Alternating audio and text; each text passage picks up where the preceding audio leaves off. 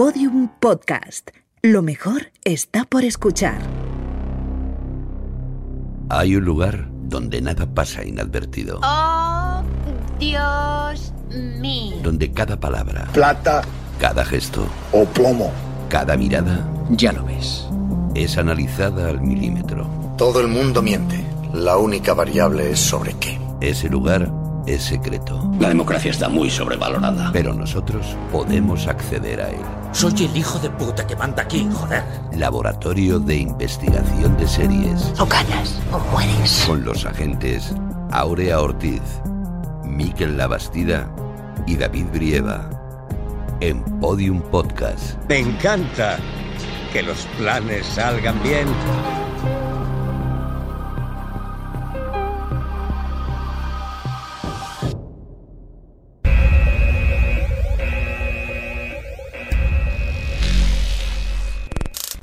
Bueno, agentes, ha llegado el final. Hoy por fin veremos cómo Jack se reúne con sus compañeros en el limbo. Cómo Tez acaba con Robin, dejaremos nuestras llaves en la encimera y nos iremos. Habrá un fundido a negro de 10 segundos. Calla ya, qué peliculero eres. Moriremos matando a lo Walter White. Ala, toma spoiler. No puede evitarlo. Bueno, pero esto no es el final, ¿no? Bueno, eso dijeron los de Friends y mira, Chandler no fue al reencuentro del año pasado. ¿Qué vais a hacer estas vacaciones, va? Pues ordenar los libros por colores, ordenarlos por autores, ordenarlos por el año de nacimiento de los autores. La verdad es que debería tener una librería. ¿Y usted, agente La Bastida? Pues no sé. Yo la verdad es que igual me pongo a pensar en ciudades a las que volver. Atenas, por ejemplo. ¿Vas a Atenas? No, no, solo voy a pensar sobre volver a Atenas, pero no voy a ir. La verdad es que quizá debería escribir sobre esto. Ah, bueno. ¿Y tú, agente Ortiz? ¿Vas a algún sitio? Pues no, me quedaré por aquí pensando en cómo joder a mis alumnos el año que viene. Bueno, va, es broma. Un saludo a mis alumnos. ¿Todos nos quedamos aquí entonces? Sí, Sí, puede. ¿Ni una visitita a la playa? A mí es que la playa, la arena, no sé, no sé. Por la montaña. Uf, con el calor que hace ahí pegándote en el cogote todo el día. Quita, quita. Ya, también es verdad. O sea que nos vamos a hinchar a maratones de series, vamos. Claro, Pero va, pero si estoy deseando volver a ver Mad Men. ¿Y Breaking Bad? ¿Qué me dices de Breaking Bad? Oye, y luego cuando se acabe podemos ver a Los Dos- Soprano. Pero dos veces, ¿eh? Porque yo Los Soprano la Sí, sí, vería, esa vamos, es para dos ver, veces sí, y hasta sí. cuatro. Oye, y a dos metros bajo tierra, y Twin Peaks, y y Westworld. todas ellas, vamos, seguro que sí. Sí, sí, sí, qué bueno. Y chicos, chicos, chicos, podemos volver a ver por 13 razones, ¿eh? ¿Eh? ¿Qué me decís? Esto, pues yo, yo creo que necesitamos unas vacaciones. Y nuevas series.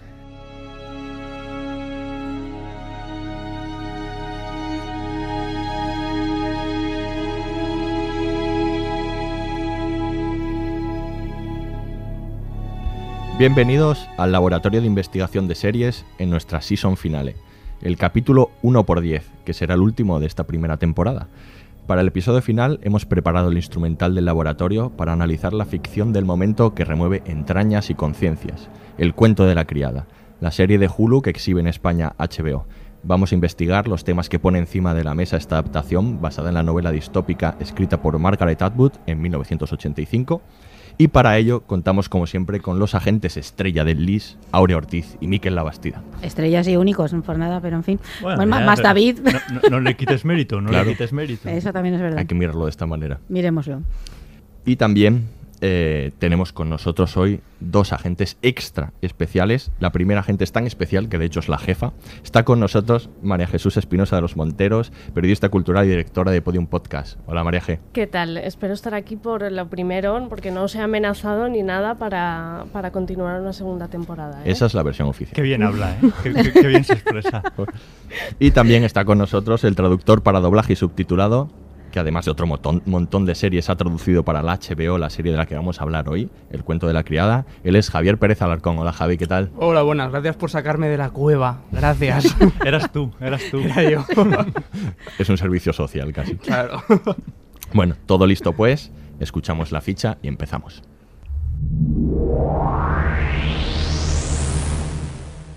Nombre de la serie, El cuento de la criada. fecha de estreno del primer episodio, 26 de abril de 2017. cadena, Hulu. creadores, Bruce Miller y Alan Chaiken basado en la novela de Margaret Atwood. sinopsis. La historia se desarrolla en un futuro distópico en Estados Unidos, donde se ha instaurado un régimen fundamentalista basado en los valores puritanos, en el que la principal función de la mujer es procrear. Debido a un problema de fertilidad, un grupo de mujeres son reclutadas como criadas que están al servicio de su comandante y cuya labor primordial es dejarse fecundar por él en una ceremonia en la que la mujer del comandante debe estar delante. Número de temporadas. Una. Reparto. Elizabeth Moss, Joseph Fiennes y Max Minghella. Atención, este podcast contiene spoilers.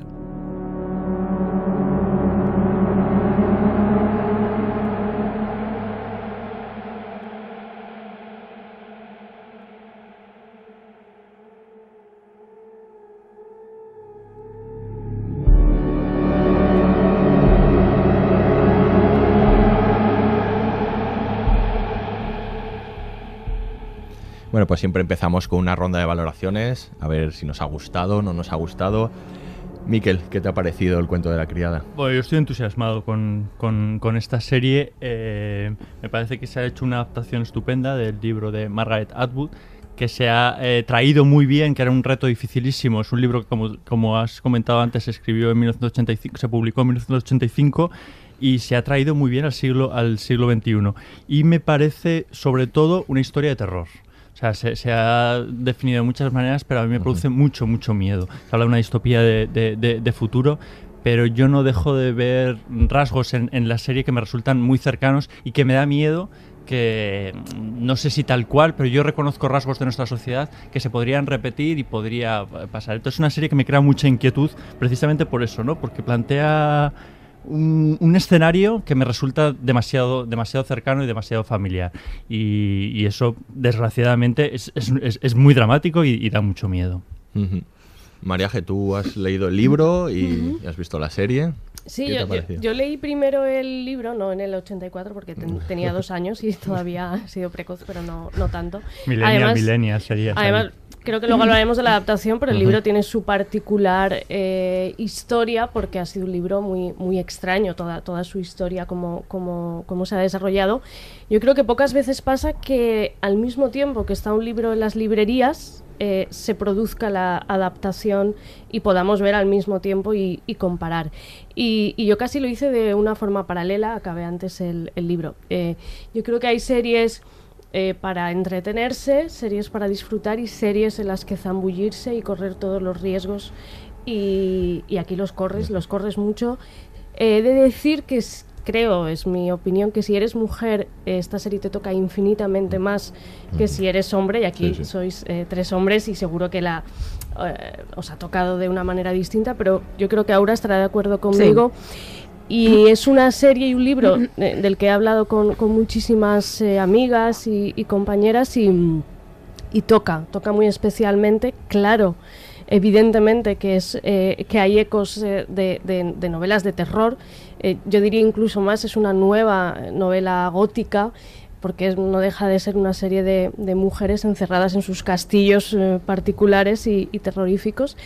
Mm, y, y tengo, no sé, tanta curiosidad de saber qué va a pasar en, las- en la segunda temporada, pero bueno, luego hablaremos de eso, pero bueno, claro, fascinada con la serie. Tú, Javi, eh, por supuesto has leído el libro, Sí, para... sí, claro. la has traducido también, pero eh, bueno, ya ahora hablaremos de la traducción, pero bueno, ¿qué te ha parecido la serie, la adaptación en sí? Pues a mí me, a mí me llegó el, bueno, como te llega todos los proyectos. ¿no? Me mandan un correo que tenían una, una serie y tal, y bueno, pues la cogí, la vi y vi el primer episodio, digo, pero bueno, esto es una maravilla, o sea, eh, y me gustó muchísimo el, el piloto, bueno, el piloto, el primer episodio, porque ya estaba, ya estaba comprada entera, y nada, lo que dicen Miguel y... Y María, que, que está, está muy bien, o sea, es una novela de terror y efectivamente yo también creo que como mujer eso tiene que llegar de otra forma. porque yo lo pasaba mal. O sea, hay escenas que dices, hostia, eh, tela, ¿eh? O sea, esto no es ligerito ni mucho No, menos. no. Y claro, y eso ya como hombre, o sea, como mujer, pues tiene que ser... De hecho, yo conozco, pues eso, amigas y tal, que no han podido seguir viéndola porque dicen, está Ujú. muy bien, pero la tengo que dejar para dentro de un rato porque es que no... Y me parece una serie que está muy bien rodada, muy bien interpretada. eh, o sea, el, el nivel de producción es altísimo. y Ujú. A mí ya digo que es de, de los proyectos que he traducido, este es de los que más he disfrutado y estoy, vamos, con, con mucho... Cuando se acabó el último episodio dije, hostia, joder, ¿y ahora qué? ¿Sabes? Eso, eso decimos, ¿ahora qué, no? Ahora. Pues habéis dejado poco que decir, porque realmente es que estoy de acuerdo con todos, ¿no? A mí me gusta muchísimo, duele mucho, es, efectivamente es una serie que duele mucho que no está lejana. Yo estoy de acuerdo con Miquel en lo que dice, que esta distopía, pues oye, a mí me parece muy factible. Y no hace falta irse a países fuera de Europa, como se ha comentado respecto a la serie, a países como Arabia Saudí o Irán o Afganistán. Yo no la veo muy factible aquí también. ¿eh? Quiero decir, es algo que puede estar y no hay más que ver la América de Trump y algunos otros países por donde están yendo. Sí, ¿no? sí, no, tampoco hay que Es decir, que tan lejos. no me parece extraño la posibilidad de que una sociedad cambie en cuatro o cinco años y de pronto se convierta en una teocracia eh, fascista ¿no? Eh, como esta ¿no? y desigual. Y me parece extraordinaria la serie, de verdad. Yo creo que es un acontecimiento, que es una serie de acontecimiento y como tal está sucediendo, ¿no? que está calando muchísimo, está creando opinión, es una serie que te obliga a pensar, a replantearte cosas. A mí me, me parece muy, muy valiosa, muy valiosa. Y llega en un momento, ¿no? Eh, que con el, el movimiento feminista, eh, pues que creo que tiene un, un peso muy fuerte a- ahora en la sociedad y que eh, esta serie jo, llega en en este momento Sí. para que se, se utiliza, se, se, se, debata, ¿no? En torno, en Mm. torno a ella. Yo creo que Pero es también hay cierto necesaria. misterio ahí, ¿eh? No, no quiero ser aquí conspiranoica, pero eh, es curioso que una novela que se publica creo que en el año 84, eh, que inmediatamente se convierte en un bestseller, en un éxito traducido a más de 40 idiomas y al mismo tiempo paralelamente es eh, prohibida en estados fundamentalistas como puede ser Texas en, en Estados Unidos, pase tanto tiempo y justo en este momento en el que, como tú dices, hay una eclosión evidente de- del, del feminismo, eh, se vuelva a editar aquí en España y casi al mismo tiempo HBO, inteligentísimo por, por otra parte, eh, decida llevarlo a, a serie, ¿no?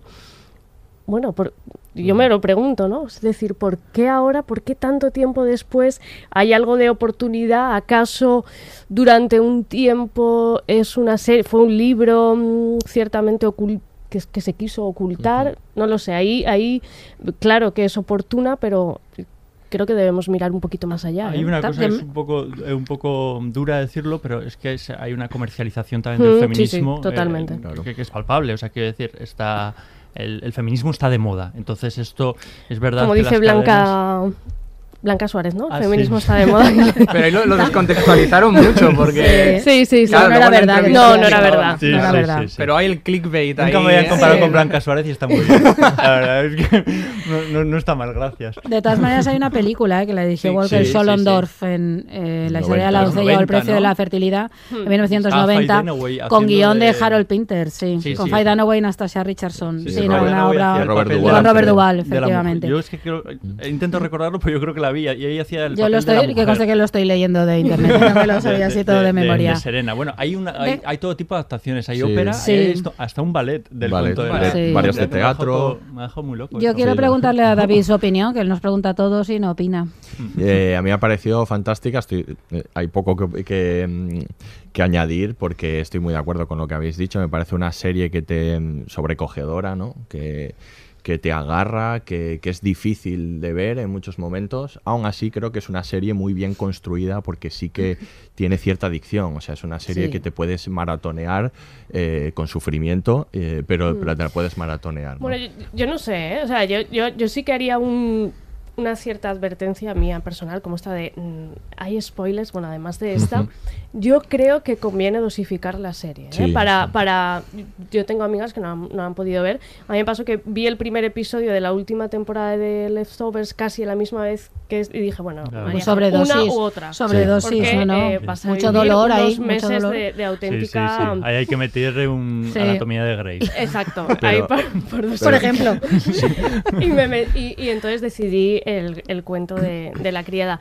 Y, y hay muchas, y, y pensaba, digo, igual sí que es bueno dosificarla y también estableciendo ciertos paralelismos con, algunas cosas que, que cuenta. Ahora hablaremos de los personajes de. Fred. Hay una cita que a mí me gusta mucho que ella dice, intento no pensar demasiado como el resto de las cosas, el pensamiento tiene que estar racionado. Me hay muchos eso. que no soportan pensar. Pensar puede perjudicar tus posibilidades y yo tengo la intención de resistir. Y es verdad que después de Sí. ver cada episodio te vienen una serie de, reflexiones y, y yo, sí que creo que es mejor dosificarla o la ves y luego estás dos días en casa y no sales, pero una de las dos cosas. Sí, yo creo que también eh, tiene, es, es, muy inteligente porque tiene capítulos con finales muy emocionantes y muy poderosos, podríamos llamar hasta positivos, en el sentido de que eh, son los momentos en los de, que, en los de mayor sororidad, en los que se juntan y, y consiguen un pequeño logro, ¿no? Y yo creo que son inteligentes a la hora de hacer eso, ¿no? Que, hmm. que embargado, por, la, embargado por la emoción le das el play al siguiente sin saber muy bien qué estás hmm. haciendo. y te hunden la miseria. Y te hunden la miseria siguiente, claro. Sí, te hacen, te hacen el jibiri de todo el episodio, es muy... Pues eso, porque tampoco es una serie de ¿qué no, lo pasamos? Dices tú, qué bonito cómo ha cogido el coche. claro. y luego es eso, tiene sus momentos de pues esos pequeños triunfos y tal. Y, ahora hablaremos de ello, pero bueno, me parece que un tema fundamental que vamos a comentar es el hecho de que precisamente un libro de los 80, de mediados de los 80, eh, tenga, ponga encima de la mesa una serie de cuestiones que tengan vigencia el día de hoy, ¿no? Y me parece que por mm. eso la serie también ha sido tan potente, ¿no? Y también un poco por el clima político actual eh, en el que estamos, sobre todo que ya mencionabas Estados Unidos, ¿no? Fundamentalmente. Bueno, pues vamos a escuchar un corte y vamos a hablar primero un poquitito sobre las traducciones aquí con Javi. Una silla una mesa, una lámpara. Hay una ventana con cortinas blancas y el cristal es irrompible, pero lo que temen no es que nos escapemos. Una criada no llegaría lejos, sino las otras salidas, las que puedes buscar si tienes algo cortante, o una sábana retorcida y una lámpara. Intento no pensar en esas salidas. Es más difícil los días de ceremonia, pero pensar puede perjudicarte. Me llamo de Fred. Antes tenía otro nombre, pero ahora está prohibido. Ahora hay muchas cosas prohibidas.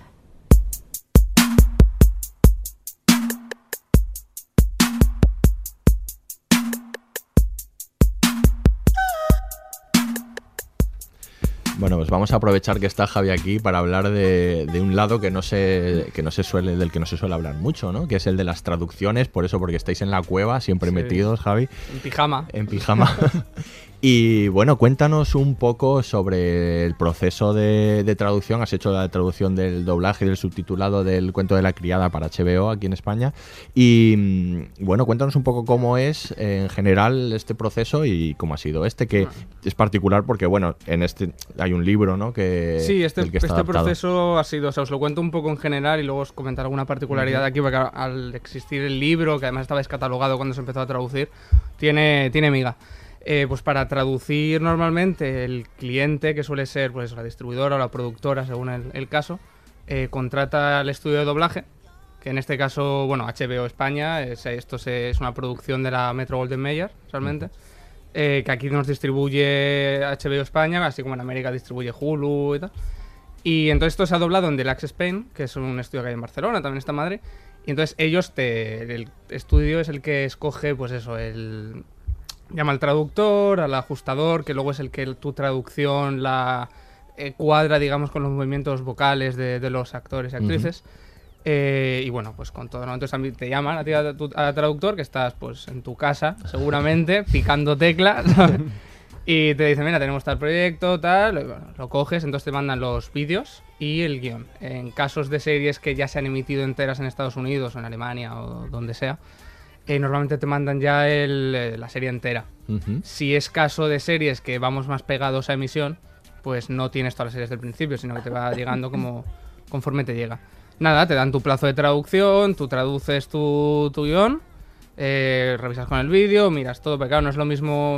O sea, si tú en el guion tienes glass, ¿vale? Pero puede ser un vaso, puede ser un vidrio, claro, necesitas la imagen, obviamente. Eh, luego ya, pues cuando has terminado, lo, envías al estudio. Y luego pasa por el ajustador. Y el ajustador es la persona que suele ser el director de doblaje, pero no siempre. Eh, que tu texto, claro, tú has traducido, pues hombre, pensando un poco que es una traducción audiovisual, que hay que doblarla y demás. Pero bueno, yo hablo de doblaje sobre todo porque es a lo que dedico el 96% de lo que hago. Eh, pero claro, luego esto en, igual en la boca de los actores no cuadra. Porque claro, los actores y las actrices de doblaje son buenos, pero si tú has puesto una frase que tarda 20 segundos en decirlo y el tiempo son 10 segundos, no... o sea, entonces lo que hacen es hacer que cuadre con, con los movimientos de boca. Si es un primer plano, eh, pues intentan que haya las labiales y demás. Por ejemplo, en Pulp Fiction, cuando sale el primerísimo plano de Uma Thurman, Ujú. que dice, bajaré en lo que tardas en beberte, no sé qué. Sí. Eh, está muy bien porque en el original había muchas Bs y entonces adaptando, sin perder el sentido de la frase, se hizo para que las- los golpes de las Bs cuadrase con el doblaje y está, está estupendo. Eh, una vez está ya ajustado, que es un trabajo bastante serio, porque claro, para hacerlo bien eso se tarda y se tarda Claro. y se tarda. Para claro que la, la ficción que hay con el espectador de que obviamente el actor, o sea, Joseph Fiennes no está hablando en español, Claro. pero claro, para que esa ficción sí que se sostenga y un- a- alguien no le chirrie al verlo, hace falta eh, bueno, hacerlo muy bien, con mucho cuidado, etcétera. Eh, pasa por sala, que ya pues eso se, se dobla, el director pues eh, dirige el doblaje, o la directora, en este caso fue Mercedes Segarra, que hizo, eh, dirigió el doblaje de Neon Genesis Evangelion. ¿Ah, sí? Y ahora el momento de la criada, que como la- totalmente, ¿sabes? Ciencia ficción. Polos opuestos. Bueno, ciencia ficción en este caso, como hemos comentado, regular, regular. Sí, pero- sí, sí. Y, y son como polos opuestos, total. Y esto lo ajustó Roger Peña, que es el, el dramaturgo de hizo Poder Absoluto, con Eduard Farelo y Gutiérrez Cava, también es traductor audiovisual, ajustador y tal. Eh, se dobla, se hace la mezcla técnica. Ya, bueno, antes, eh, esto sí que hay gente que no lo sabe, antes sí que se doblaban cuando había una escena con varios actores eh, en pantalla a la vez.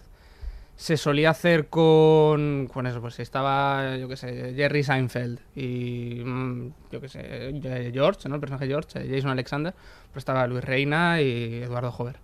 Eh, ahora por temas de, básicamente, de pragmatismo, se suele doblar en banda, que es que un actor dobla su papel y luego otro actor Mm. dobla su papel. Sin que porque tengan es que más- estar a la vez, ¿no? Claro, Sí, porque entonces- también por plazos, que a veces es más, eh, no hay tiempo para, sí. entonces se, se suele hacer. Lo digo porque a veces dicen, ay, pero ¿cómo es que tal? Y dices, "Es que no estaban juntos, o sea, no, o sea, claro. Y nada, una vez doblado se hace la- el técnico de, de sonido que está obviamente durante el, el doblaje haciendo sus cosas de técnico de sonido, de que técnico. no sé explicar muy bien porque no soy técnico, pero aquí el técnico de, de la radio seguro que sí. Eh, nada, se hace la mezcla de, de sonido, ya se está el, el producto, digamos, ya completo, tal como se va a emitir. Sí. Eh, se hacen los controles artísticos, pues para ver que pues, sí, efectivamente cumple con, con la calidad artística, no hay problemas de quizá de pronunciación, eh, toda la dicción es clara, etcétera. El control técnico, pues dices, pues mira, se ha exportado mal y hay un, ¿sabes? Un clic ahí que se oye de cualquier cosa. Una vez hecho ya pasa al cliente, que también suele hacer sus controles, y luego ya se emite. Y, y todos lo gozamos. Y, muy todos- fuerte. y ahí es cuando llega el disfrute. Claro, y esto es un un proceso de largo, ¿eh? O Estoy un sea- poco alucinando, o sea, decir, porque es un trabajo complejísimo. ¿Tenéis realmente tanto tiempo? Porque últimamente los, yo creo que el, el margen eh, de emisión entre Estados Unidos y, y. España, Claro. vamos, a veces son días, ¿no? Estoy, eh, igual no es este el caso, el del cuento de, En de este la caso, criada, pero en Juego de Tronos y para la semana siguiente ya está eh, la traducción y Sí, demás. ¿no? a ver, Y unos- nosotros solemos trabajar, o sea, yo el cuento de la criada, est- esto se estrenó el 26 de abril, ¿no? Ujú. Yo lo hice unas semanas antes. Se suele, nos suelen dar con un margen porque, claro, el, el cliente también entiende que para hacer el trabajo bien hace falta tiempo. Entonces, la verdad que en el caso de... Hay cosas que llegan con más prisas, pero suele ser por factores ajenos de, mira, es que se ha liado por cualquier cosa y no se ha podido. Pero normalmente los plazos son una cosa decente. En el caso del cuento de la criada me dieron plazos más que razonables. O sea, yo he trabajado a gusto totalmente. Eh, que no lo digo porque esté aquí, creo que porque es verdad, ¿sabes? O sea, Que si no, no lo diría. Claro, Claro. sí, sí, no, dice, pero, pero no, sí, la verdad que llegaban los materiales, eh, llegaba el guion, llegaba además el guion muy completo, parte de traducción. eh, y teníamos un margen bastante razonable para poder trabajar bien, porque esta es una serie que también eh, Claro. exige, o sea, todo Sí. proyecto exige trabajar bien, obviamente, pero que esto es un- una serie de, de prestigio, digamos. eh, entonces se ha trabajado con, yo por lo menos para la parte de, de traductor, muy bien, me daban los materiales, me daban un plazo, mm, pues ya digo, súper razonable, entonces podía traducirlo, dejarlo reposar un poquito, eh, luego revisar, y sin ningún problema, sin ningún Y problema. a la hora de, de, tra- de traducir precisamente el cuento de la criada, ¿qué, te, qué problemas o qué, a qué cosas te enfrentaste, ¿no? Al tener el- primero el libro, que supongo que, que marca un poco, ¿no? Ya cómo vas a traducir ciertas cosas. Sí, pues aquí fue, fue curioso, porque claro, a mí, en esto ya digo que la serie salió el 26 de abril y el libro estaba aquí descatalogado desde hacía años, o sea, la Sí. última edición era de 2008 Sí. y era de, creo que era de Bruguera. pero Salamandra la iba, la iba a reeditar. Y dije, ah, pues genial, porque la compro y ya está. Y dije, ¿cuándo se reedita? Ah, el 26 de abril. Qué bien me viene. digo, pues, total, que digo, bueno, miro en Amazon y había un ejemplar del Contra que era la edición antigua, eh, 100, 100 euros. Y digo, hombre, a ver, si lo tengo que, que gastar, pues me lo gasto, ¿sabes? Y, y ya está. Y luego me lo desgrabo. pero, pero claro, eh, digo, hombre, lo ideal sería tenerlo. Total, que al final resulta que encontré un ejemplar eh, de la edición ese de 2008, que está traducido por, por Elsa Mateo. Y claro, lo empecé a mirar, digo, vale, bueno, pues aquí está, porque hay mucha muletilla, está lo de... eh, ¿Cómo se llama esto? Lo de... mm, Bajo su mirada. Exacto, sí. con su mirada, que esa tiene, esa tiene, tiene miga, porque esa sí que la tuve que cambiar. sí. Y luego lo de que lo del fruto, como es que no me acuerdo, de Eh, verdad, eh, que vergüenza. eh, Eh, bendecido sea el fruto. Bendito sea el Sí. fruto, el el Señor permita que madure, exacto. Sí. Digo, es que no me venía exactamente la frase. Y claro, todo esto estaba en la novela. Entonces yo soy muy partidario, que además yo siempre he dado la brasa con que cuando se traduce una adaptación, dentro de lo posible, o sea, dentro de lo que lo permita la imagen, las condiciones y tal, hay que respetar el, el original del libro, salvo que haya un error y de, bueno, es que esto está mal, entonces no lo voy a... Pero si no, yo soy partidario de mantenerlo para que alguien que haya leído el libro y luego vea la serie, la película o lo que sea, diga, mira, pues Mm. eh, me coincide, ¿no? Eh, claro, en este caso tenía que yo no sabía si la edición iba a ser con otra traducción nueva. Claro. Porque- Es, es de Elsa Mateo también. también es del San Salamandra. Mateo, pero está revisada, hay Sí. cambios. Eh, entonces, pues claro, aquí tenemos confidencialidad y tal, y era de, claro, es que tampoco puedo hablar con la editorial, sí. Entonces pedí permiso a- al, al estudio, mira, se me ha ocurrido que, que yo llamo a la editorial, supongo que ya habrá ejemplares, si no en imprenta, a lo mejor está, ya tienen un PDF o algo, ¿sabes? No sé. Entonces llamé a Salamandra y digo, mira, se- voy- bueno, me dieron permiso, claro. Eh, si no, no lo hubiera hecho. Digo, voy a, voy a traducir el, el- su cuento a la criada, entonces quería mantener la, mm, eh, lo más posible la intertextualidad Mm. con el libro. Digo, pero no sé si habéis tenido una traducción nueva o, Ujú. o si es la antigua o qué. Y entonces me dijeron, pues mira, no lo sé, te paso con el departamento que toca.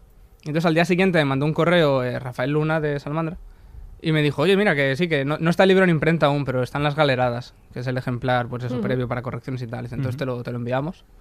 Eh, y nada, cualquier cosa que necesites, digo, pues muchas gracias porque me, me haces padre con esto, ¿sabes? Y, y me vino muy bien porque, la, aunque la traducción es la misma, sí que hay cosas revisadas, como el Birth Mobile, eh, en la primera traducción estaba en inglés, la habían dejado igual, y ahora es Nacimóvil, de Ujú. nacimiento más, más Ujú. móvil. Sí. Eh, y luego las muletillas en general estaban igual, pero sí que hay pequeños cambios que me vino muy bien eh, poder, poder mantenerlo. Eh, luego compré el libro igual, de hecho te lo compré a ti, David. o sea, ya hombre, ya por lo menos voy a dejarme los, los duros Parece de que vendo libros por, por la calle. Dije, David, David, tú de tu gabardina Sí, sacaste sí. el cuento de la criada. Llevo, llevo- llevo cuentos de la criada por si acaso. Claro. Mira que te gustó, eh. De hecho, si queréis ahora al final. Distribuye. Y nada, lo único que tuve que. La única cosa que sí que tuve que cambiar, porque lo de salvamentos, eh, Ujú. lo de benditos al fruto, todo eso está igual. Pero lo de Under His Eye era Sí. que su mirada te acompañe. Mm, Entonces yo lo puse en la traducción, digo, a ver, en el, puse una nota para el ajustador, digo, en el, en el libro dicen esto. Digo, pero yo creo que no va a caber, por mucho, porque se Ya. consiguió meter el Señor permita que madure sí. en May the Lord Open. O Ya. sea, eso se ha conseguido meter. Pero me digo, esto no sé, Complicadísimo. muy complicado, que claro. Claro. por muy buenos que sean las actrices de doblaje, que lo son, eh, es que el, el tiempo es Claro. el tiempo. Y ese no cupo. Entonces adapté como con su mirada, porque como todos son consignas así eh, teológicas y tal, pues con lo de por lo de no sé qué tal, tal y con tu espíritu, que son una- Sí. que se Sí. usan en, en las misas y demás. Entonces dije, bueno, pues Under His Eye, pues con su mirada, que suena así teológico, y es el único cambio que, que ha habido que hacer, y por, ya digo, por exigencias de- del mismo medio. Claro, no, no, o sea, dentro de lo posible se ha respetado todo, pero vamos, espero que no me la piden los, los, los más, pero yo... No, es- se hizo lo que se pudo, señor, yo no. Sí, es, Está es- muy bien es- importante esa parte, es, es fundamental porque incluso cuando se estrenó, bueno, cuando se publicó en el libro en, en Estados Unidos había muy poquita gente o, o era como un club un poco más selecto el de esos eh, lectores, luego se hizo, se democratizó, pero, pero sí que había como esa especie de consignas privadas y de cierta complicidad cuando tú le decías a alguien ba- bajo tu mirada sabías que esa persona había leído, Había leído. Criada y estaba ahí. Y, y yo creo que es muy importante al final cómo se, tra- cómo se traducía es porque hay todo un como, como buena obra de, de, ciencia ficción y creadora de un universo completo en el que evidentemente incluye el, un nuevo idioma, un nuevo lenguaje y cómo se relacionan con él era una parte fundamental de, la, de la traducción. bueno, la ceremonia sigue siendo la ceremonia, es decir, hay todos esos eh, las Martas o las Martas, las criadas. También. Luego, incluso con el propio título, porque yo creo que, que podía haber sido, o muchas veces ha traducido hace poco la. Eh, Handmaids puede ser doncella en vez de criada, pero tiene como, no sé si un, un poco más del siglo pasado, no lo sé. Sí, incluso sierva podría ser, porque mencionan en, en, el, en, el, original se menciona las handmaids de la, de la Biblia, que son las siervas, realmente. Claro, ahí tiene mucho. Yo lo que hice con el título es el título de libro. Eh, para mantener la, intelectualidad. Claro, si en su día se hubiera traducido como... De hecho, la película de los 90, aquí se tradujo como el cuento de, la, doncella. Eh, pero bueno, yo me ceñía al título del libro. Eh, de todas el tema de los títulos, los traductores normalmente podemos proponer, pero no disponer, porque suele ser cosa ya de la, plataforma, los de marketing ya dicen, en este caso sí que se, se está dejando con el título en inglés, creo, eh, pero sale, si no me equivoco, subtitulado El cuento de la criada. Nos han dejado el de Handmaid's Tale eh, por un tema de, mercadotecnia y, tal. Pero sí, ya digo, aquí la verdad que toda, yo intenté, porque además yo sé que si yo fuera... O sea, si yo no hubiera traducido la novela, o sea, la serie, perdón, y me leo la novela y luego veo la serie y veo que han cambiado las cosas de ah, ahí hubiera estado gruñendo bueno hay, hay unos cuantos gruñones y luego cuando hablemos de ¿Ah, la adaptación no, no por este caso ¿eh? pero... claro pero bueno eso siempre pasa ¿no? bueno gruñones hay siempre sin verla ya habría gruñones seguro estoy convencido ¿no? y bueno y ya con el tema de las traducciones quiero decir estáis en, en un sector que es un poco eh, ahora con, eh, estamos muy apasionados todos con la versión original y, y cualquier tipo de, de traducción os, lanzan una piedra, nunca mejor dicho. Sí, sí, exacto. Nos hacen un salvamento, nos hacen una participación. ¿No? Estáis ahí un poquito. Sí, bueno, a ver. Eh, también lo de. Es que yo siempre digo lo mismo. Eh, lo de las temas de la versión original, siempre que sale una versión original, el 90% de las veces es subtitulada. Y eso es una traducción. Claro. Eh, entonces, yo también hago subtitulado. De hecho, el, subtitulado de la serie se basa en mi traducción también. Y he hecho subtitulados directamente y tal.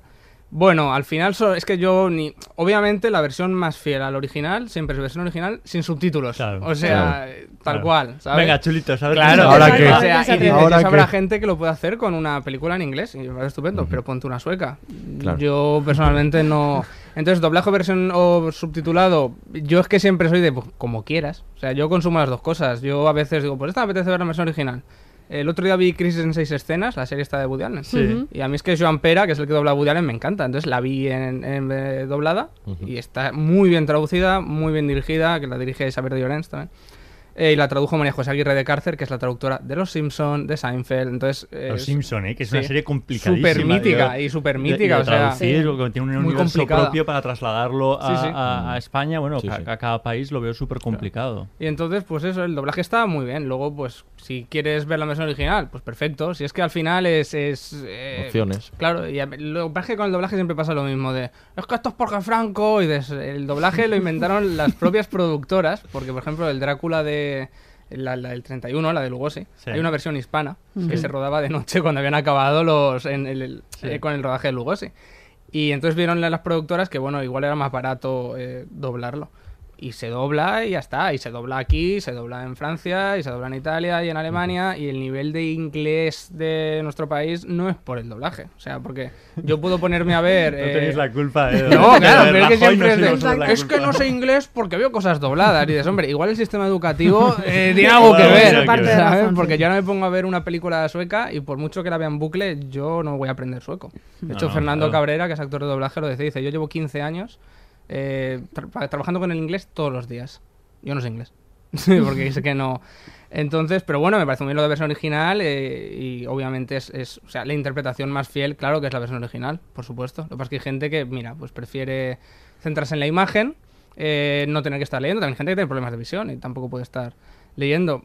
Yo creo que consumir eso, series, cine, documentales, mientras los consumas, como si lo quieres ver versión original subtitulada en francés y tú eres alemán, ¿sabes? Y Ujú. quieres. Sí, sí, a mí me parece sí, bien. sí. Y doblaje es que en España se hace muy buen doblaje, que parece que sea como un tópico, pero es que es verdad. o sea.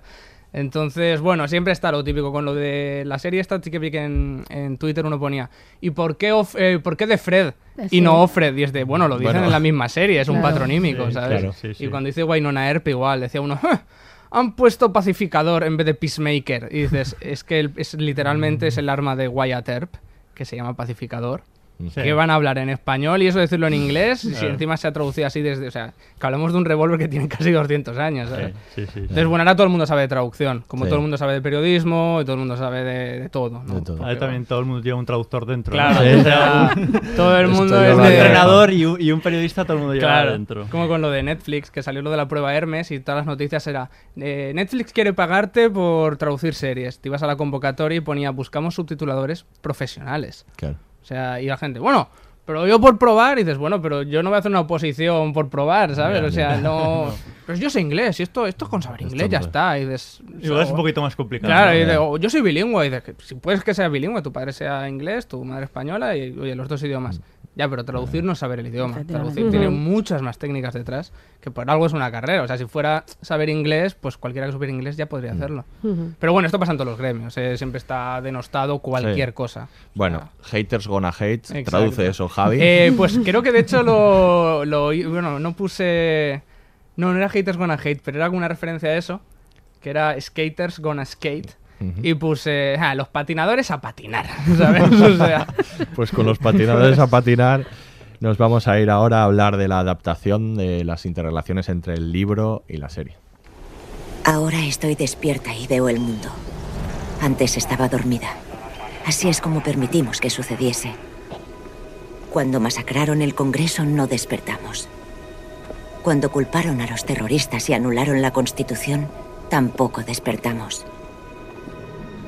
Dijeron que sería temporal. Nada cambia de golpe. Si estuvieras en una bañera que se calienta poco a poco, morirías hervida sin darte cuenta.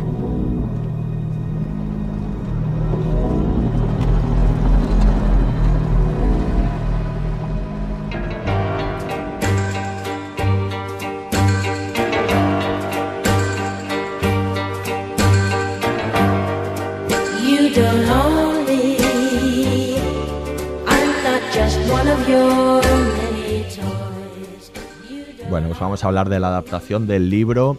Eh, se ha hablado mucho, les han preguntado mucho tanto a, la escritora Margaret Atwood, que estaba muy involucrada como consultora en la, en la serie, como a su showrunner. Les han preguntado mucho, bueno, pues por esta relación entre la situación política actual y, y el libro, ¿no? Y sobre todo en Estados Unidos, en Texas concretamente, que está habiendo muchas decisiones un tanto extrañas en, en cuestiones de aborto y demás, y leyes que están apareciendo eh, que significan un claro retroceso. Y, mm, y decían ellos, bueno, que, que ellos empezaron en realidad a escribir la, la- la serie, eh, hacer la serie antes de las elecciones, ¿no? Que luego el, el asunto Trump se lo han encontrado después, ¿no? Y, y bueno, quería saber un poco qué os parece eh, esta adaptación. A mí me parece que es muy buena adaptación y me parece que es bastante interesante, bastante brillante eh, lo que han hecho para diferenciarla y que en este caso es un poco abrir más el relato, ¿no? Si el libro es más la visión de, de, de Fred de, de- de lo que está sucediendo, en la serie abren más el relato y aparecen más personajes, ¿no? Y se ven más Mm. visiones, lo cual creo que en un audiovisual es más interesante. Sí, sí, bueno, yo, yo creo que, la serie está mucho mejor narrada que el libro en, términos puramente narrativos, ¿eh? es decir, introduce, como decíamos antes, eh, casi cada episodio tiene su propio momento de clímax, eso en el libro no sucede, pero el libro, en cambio, alberga un misterio eh, que la serie no necesariamente eh, tiene, o, o- o por lo menos que va ensanchando casi hasta, hasta el final. Eh, claro, a, a mí me parece un debate estéril el de eh, decir es mejor la serie, es mejor el No libro. tiene ningún sentido eso. En este caso y en todos, ¿eh? porque Sí. estamos hablando de lenguajes totalmente distintos. Hay un librito muy pequeño de Pera Jim Ferrer que se llama Cine y Literatura que habla de esas eh, transposiciones que siempre se han hecho en, en- en la historia del cine, siempre. Y escritores que han sido guionistas y, y entonces el, el- el- no veo sentido en, en establecer como dos bandos, y esto están aquellos que aman el libro y detestan la serie, o, eh, o al revés, ¿no? Aquellos que se han acercado a la serie y dicen, yo para qué me voy a leer el libro si Mm. aquí eh, lo tengo todo. Debate Entonces, habitual por otra parte. Sí, son, son, dos, mm, son dos mundos, dos universos absolutamente eh, diferenciados, yo creo que complementarios con eh, lenguaje, semántica, mm, semiótica totalmente eh, distinta. Sí que es verdad que hay diferencias. Yo, por ejemplo, creo que la de Fred del libro es muchísimo más resignada y menos combativa que la de Fred de la, Menos de la serie. ¿no? Sí, un claro, ahí también igual está el puntito este norteamericano de, de heroísmo y vamos sí. a... Yo creo que si Margaret Atwood, que como bien dices, ha estado, eh, ha estado, bueno, se han hecho un montón de asesoras, ha hecho reportajes, creo que en el New Yorker o en el New York Times con Elizabeth Moss, es decir, Mm. ella está, eh, si de alguna forma eh, bendice, nunca mejor dicho, la, la serie, oye, pues yo creo que, en primer lugar, me parece un acto absoluto de generosidad, porque eh, conocemos casos de determinados autores que no dejan tocar ni una coma y no entienden eh, que es un es decir yo, yo te doy esto que es mío para que tú hagas otra cosa En evidentemente otro no. medio completamente en otro medio no que lo importante. que lo transformes por ejemplo dice es que claro en el tercer episodio ya sabía ya sab- había consumido las 380 primeras páginas de la del libro sí pero es que te está introduciendo a otros mundos que luego hablamos de eso como los como los flashbacks como pues hay cosas que se permiten ciertas, ciertas licencias y, y que yo creo que abre mucho el campo de, de- de la narración en la serie Sí, es que es eso, es que mucha gente eh, con las películas de cómics y con los remakes me pasa igual. Es que en el original no era así. Bueno, ya, pero es que lo que funciona en una página de dibujitos, luego en el- la película, igual no funciona. Y aquí, claro, y des- si vas a hacer una serie, es como la serie de, de Amo a Dick, que le dices es una novela epistolar. Eh, pues claro que hay que adaptar cosas, ¿sabes? Y el cuento de la criada pasa igual, es como serie. eh, el libro tal cual, página a página, no se puede adaptar, pero es lo que comentabas, han abierto mucho mundo. eh, la historia de Luke en el libro no está, o sea, solo sabes lo que sabe de Fred. Y aquí te han contado lo de Luke, eh, lo de Moira, que también va a tener más. Porque claro, el- bueno, aquí hay, aquí hay spoilers ya, ¿no? hablar, sí, puedes claro, toda libertad. La, primera temporada ha cubierto el libro. O sea, ya, está, ya está. excepto el epílogo, El epílogo, que, que, ya veremos que lo cómo que. lo Claro, yo Hmm. entiendo que lo que vaya. Digo yo que yo no lo sé, yo no tengo información. Seguro. Pero que no, no, de verdad. eh, yo, yo a día de hoy sé lo mismo que vosotros. No. Eh, pero vamos, la lógica me dice que lo que va a llenar la serie es de aquí hasta el epílogo, hombre, quizá en esos 100 años que pasan. Bueno, decía Pero Margaret Atwood en su momento que, el, que ahora eh, ella, ella intentaba mucho que todo lo que aparece en la serie, eh, todas las cosas por, por bestias que sean, eh, tuviesen un reflejo de la realidad, o sea, que fueran Mm. cosas que han sucedido antes en la historia de la humanidad. Y, y que ella consideraba que el epílogo en el libro era como un contexto que necesitaba para explicar de alguna manera esto, ¿no? El hecho de que como unos historiadores, ¿no? Lo estuvieran explicando. Dice que ahora que no lo ve necesario en la serie porque todo el mundo puede buscar en Wikipedia y tal. Hay una serie de, de seguro que encuentras, ¿no? Si te pones a buscar todo, todos los enlaces que puede que, que pueden explicar cada eh, todas y cada una de las de las cosas que aparecen en la serie, por muy bárbaras que nos parezcan, han sucedido antes Ajá. y a lo mejor no hace tanto tiempo, ¿no? Sí, ella hay se inspiró en Berlín. Ella estaba viviendo Claro. en Berlín cuando, cuando escribió la, eh, la novela. Claro, y- es pura Stasi, ¿no? Lo que estamos viendo. Pero es que hay una cosa maravillosa que pasó hace cuatro días, que es lo que estaba buscando, que, bueno, por lo de la gestación subrogada, Sí. que ahora está el debate y tal.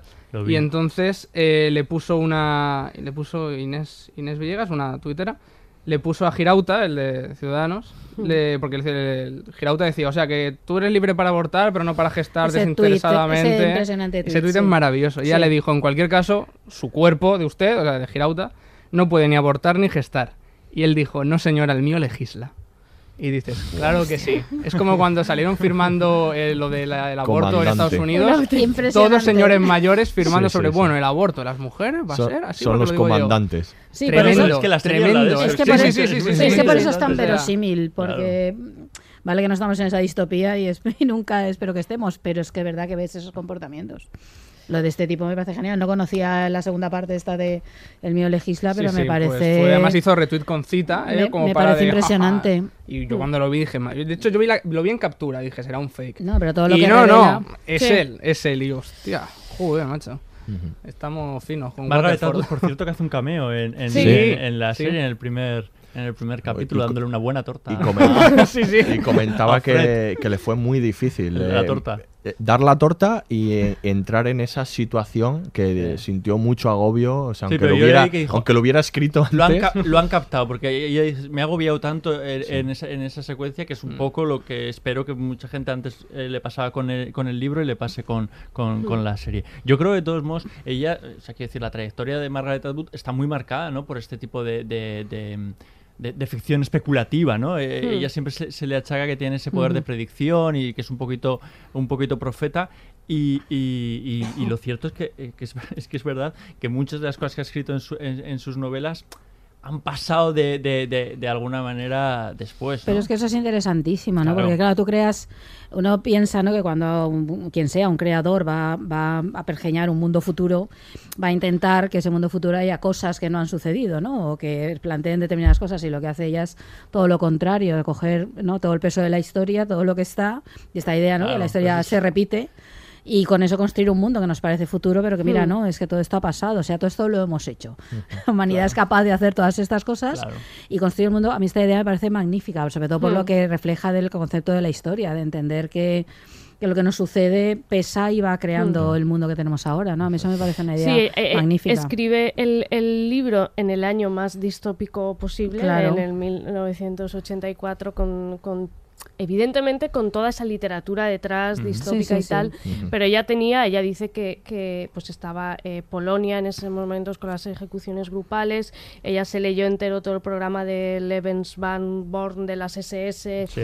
eh, nazis, los niños robados de de Argentina, Argentina, Argentina, claro. la historia de esclavitud Irán, pero eh, es a mí, a mí a veces, pues es lo que dice Aurea, ¿no? Me, me hace un poco de gracia, bueno, es que está mu- es ca- casi como una chamana, como una Sí, sí. Aramis eh, culta, eh, pero es que no olvidemos que esta, esta, esta novela y esta serie contiene enormes resonancias bíblicas del Génesis sobre todo, y hay una en concreto que es la historia de, de Jacob y su mujer Raquel, Mm.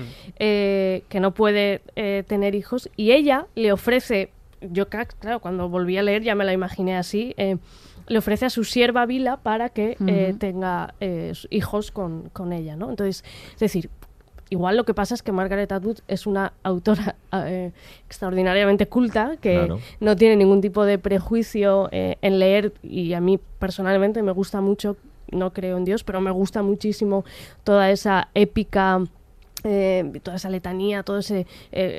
leer la Biblia como un texto literario Sí, puramente, claro, claro. donde encuentras, hay hallazgos increíbles y a lo mejor lo que ha hecho, eh, no digo que sea simplemente, porque es llevarlo a, a haber leído eso y llevarlo con, con todo su eh, con, con todo su ornamento, ¿no? Ahora, y pero es verdad, es verdad, y, y a veces lo que hablamos de la mercadotecnia, ¿no? En la, la faja de. que Yo entiendo que todo el mundo tiene que vender, Claro. pero la faja de Salamandra, la Sí. novela de una generación. Es, es muy llamativo. Y entonces, hay, ¿cuál? ¿Cuál es esta generación? Sí. ¿La de los 80? La que ¿La de el ahora? libro, da igual. Perenne. La de... Si tienes 60 y compras el libro, si tienes 20 y compras el libro, pues la tuya, da igual, ¿no? Pero sí, pero es muy llamativo que se plantea así una novela que tiene un montón Sí. de- Tiene décadas ya, vamos, que sí. Y yo creo que en realidad, como las grandes obras eh, literarias, como los grandes clásicos, es que son atemporales y son universales.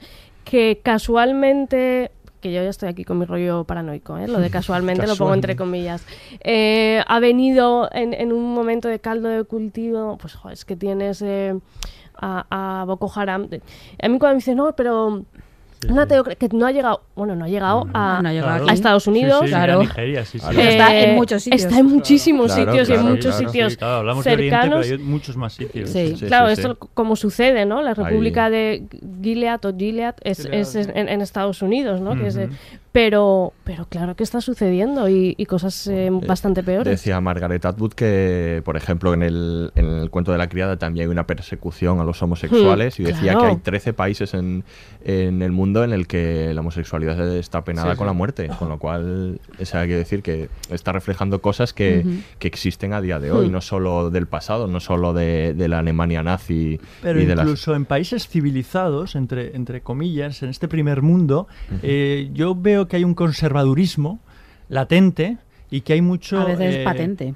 Sí. No solo latente, a veces muy patente. Eh, hay, eh, hay- creo que hay mucho falso tolerante y mucho falso eh, eh, progresista. Y muchas veces, por ejemplo, en esta semana que tanto se, se, habla, se ha hablado a propósito de- del orgullo de la diversidad se- sexual y, y de distintos tipos de familia, siempre se escuchan latiguillos como "Qui- quizás demasiado, ¿no? O sea, Sí. quiero decir, incluso el tolerante dice quizás demasiado. Entonces, yo siempre pienso, a esta persona, si le propusiesen, mira, este otro modelo de sociedad, por muy tolerante que parezca con los tiempos actuales, es que a lo mejor votaba por esa Seguro. teocracia, Pero ¿no? sí, es El- que- Esas pequeñas cosas, yo, veo que hay síntomas, ¿no? El otro día en, en televisión, eh, un concursante le decía a la, a la presentadora, eh, como una especie de piropo, le, le- le decía que era una, una chica sencilla y discreta. Y yo pensé, ¿discreta?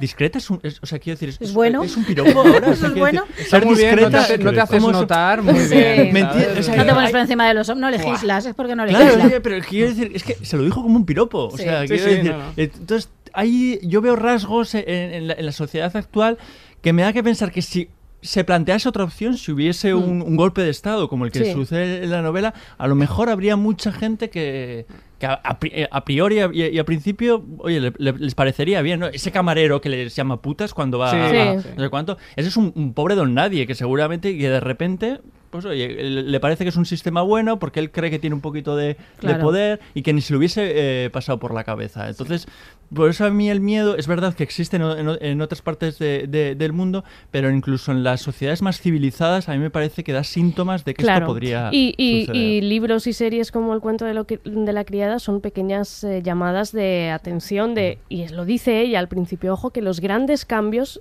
suceden aunque no nos pare- aunque nos parezca improbable, suceden de la noche a la mañana. sí, sí, eso de sí. la noche a la mañana Trump eh, cierra las fronteras y construye un muro de la noche a la mañana, como sucede en la serie, las mujeres y en, en- en el libro las mujeres no pueden cobrar, no pueden tener su salario, le cortan su, las, las tarjetas y sus Sí, sus cuentas, cuentas bancarias.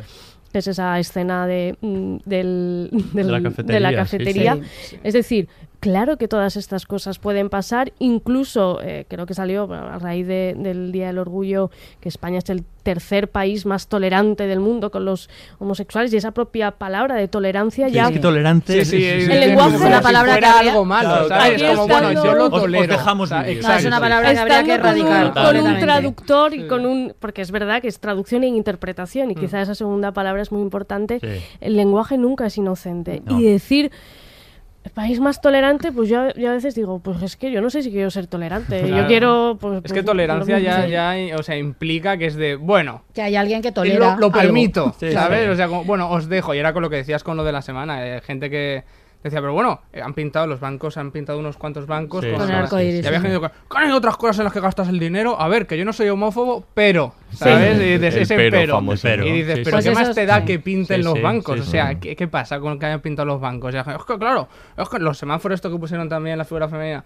¿Pero por qué se tienen que gastar el dinero en eso? Que no está bien ya como está. Y es de, pero ay, por favor. pero si o se sea, puede casar y todo ¿Qué, pasa? ¿Que les pegan de vez en cuando? Bueno, pero joder, se pueden casar, ¿sabes? Pero todos esos serían esos perfectos ciudadanos de, Sí, sí. de de Gilead. Gilead sí sí Claro, por eso. Los pero que hay aguantarían perfectamente una teocracia Los así que piden diciendo, el "Es día del normal". orgullo hetero. que claro, que a los pobres heteros nos pegan siempre. O sea, estamos súper oprimidos los heteros. Sí, sí. Hace No, no, pero cuando se habla incluso, quiero decir, de, otro tipo de, relaciones, que cuando el debate deja de ser, que el debate es muy precario, quiero decir, el, debate de homosexualidad, sí. O no, por supuesto, es, que se tiene que estar superado desde hace mucho tiempo, es que los debates tienen que ir creciendo, entonces hay que empezar con las nuevas eh, tipos de familias e incluso otro tipo de la diversidad sexual. Y entonces cuando hay muchos, uy, es que quizá ya nos estamos pasando, pero, o sea, a ti nadie te obliga a ser nada, Sí, sí, o sea, sí. si tú puedes ser lo que te da la gana, si esto se trata De de, que cada se uno trata, seamos lo que, lo que queramos. Me salió de hace poco, ¿no? Salió hace poco, bueno, recuperaron eh, que Rajoy decía, bueno, es que eso de que adopten Eh, Mm. pues no sé yo, ¿eh? Porque adoptar un matrimonio es un hombre y una mujer. Y dices, madre En- mía, en- madre mía. En la O serie sea, el tema de la homosexualidad, sobre todo la homosexualidad femenina, siempre Ujú. centrado en el que yo Sí. creo que es el gran tema de la serie, que es la maternidad. Sí. Entonces, eh, si las mujeres no sirven para reproducir, No mm, sirven ¿para, para qué nada. están No, aquí? hay- es que como les llama- la traición al género, o sea, quiero Sí, decir sí. que Sí. es, es estupendo esta, esta, esta, esta traducción. Y ahí no está el de personaje que la de- traición al género, o sea, Sí, sí, eh, a- a, del lo que estás destinado, ¿no? Mm. Biológica, biológicamente. Sí, sí, sí, sí, además lo dicen también, Sí. lo dice sí, el comandante, sí. lo del destino biológico. El destino Sí, sí, sí, biológico, sí. es terrible "Buah, esa- esa- madre esa mía. frase. Pero Bueno. que dices, parece una exageración, pero que hay gente que realmente, eh, No, pero no, no. gente que, Hay por, mucha que gente va que por la calle, eso. eh, Hay muchísima sea, gente que piensa eso de verdad. No, y es un tema muy complicado porque ahora lo hablaremos más porque claro, el tema maternidad tiene tantas raíces quiero decir que, que, que, que- que al final eh, da, da lugar a interpretaciones bastante, bastante duras. Bueno, pues ese es uno de los, de los temas, de los temazos de la serie. Vamos a- ahora a desgranarlos un poquitito. Al parecer han congelado todas las cuentas a nombre de mujeres. Tengo cuatro mil dólares en esa cuenta. No pueden congelarla. Ha sido fácil, solo han tenido que tocar unos pocos botones. Alisa dice que hay una nueva ley. Las mujeres ya no pueden tener propiedades. Vamos, ¿qué? ¿Lo dices en serio? Luke puede usar tu cuenta. Le transferirán el dinero a él. Oh, eso dicen al marido o pariente varón más cercano. Oye, tenían que hacerlo de este modo. Todas las cuentas y todos los empleos, todo a la vez. Se no imagina cómo estarían los aeropuertos. No quieren que nos vayamos, eso seguro. No pueden hacer eso. No pueden. ¿Qué no? Llevamos con la ley marcial desde lo de Washington. Ya, pero eso fue para evitar otro ataque y para capturar a los terroristas. Igual nunca hubo terroristas.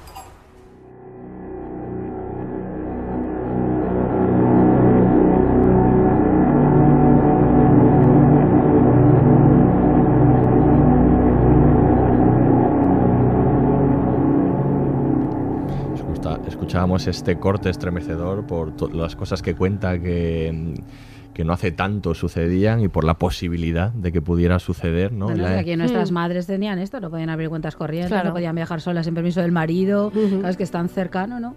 O esta idea de, claro, empiezan recortando, al, se hace la ley marcial aquí, ¿vale? Por nuestra seguridad, y el siguiente paso es, no te dejo que hagas esto, y el siguiente es, ya no puedes moverte, ¿no? Hmm. Y entonces estamos en una sociedad que por la seguridad sacrifica cualquier cosa. Hombre, dijo- en estos momentos, vamos, Sí, la sí. libertad se sacrifica absolutamente por la seguridad. Dijo Entonces, claro, es Teresa muy May- factible. Sí, sí, no, perdón, que te he No, no, sigue, sigue. No, que dijo Teresa May que hace, bueno, no hace mucho, creo que fue el mes pasado, que si los derechos humanos eh, eran una traba para la seguridad de los ciudadanos, que bueno, que igual había que quitar alguno. Claro. Y dices, claro, hombre, pues No, es claro que, que, es sí, que un sea, personaje público, que un cargo público se sienta con la libertad para poder decir una barbaridad como esa, es, es, me- Mm. es que es muy preocupante. A, a Pero mí- mucho. a mí me parece que este corte que pertenece a uno de esos flashbacks que introduce la serie y que no están en el libro, a mí me parece uno de los grandes aciertos de la serie estos eh, flashbacks por dos motivos. En primer lugar, porque te, te hace ponerte en, en una situación absolutamente eh, eh, verídica, ¿no? Em, es decir, eh, te, te hace estar ahí. De hecho, hay una manifestación un poquito, no sé si antes o después, de mujeres que Mm. es, es imposible que no te venga a la cabeza la manifestación de después de la elección de, de Trump. Claro. Y luego, por otro lado, claro, es para el, el espect- en general, eh, para el espectador de la serie resulta mucho más fácil entrar en ese universo teniendo eh, esos flashbacks y esos contextos que para el lector del libro. Tú cuando empiezas el libro te empiezan a hablar de las Martas, de las conoesposas, de y, y al principio tú flipas un poco. Sobre todo si no eres muy lector de ciencia ficción. Y yo creo que una de las cosas que consiguió Atwood es, eh, de alguna forma, eh, abrir el, el campo de la ciencia ficción, porque esto es una distopía. Lo que pasa es que está contada, y esa, eh, ella, ella lo cuenta en la introducción del libro, está contada de una forma que no parece una prospección de esto es lo que pasaría Claro. si. Mm. Ella ya di- dice, esto ya está Lo pasando. Mm. Entonces, cuando tú entras a leer el libro, yo, por ejemplo, tenía, mm, había leído ciertas cositas, pues cosas clásicas de Philip K. Dick o, o Ballard y tal, pero, pero no soy una super lectora de ciencia ficción como sí que, como sí que hay, y quizá no estás acostumbrado a esos a esos códigos, ¿no?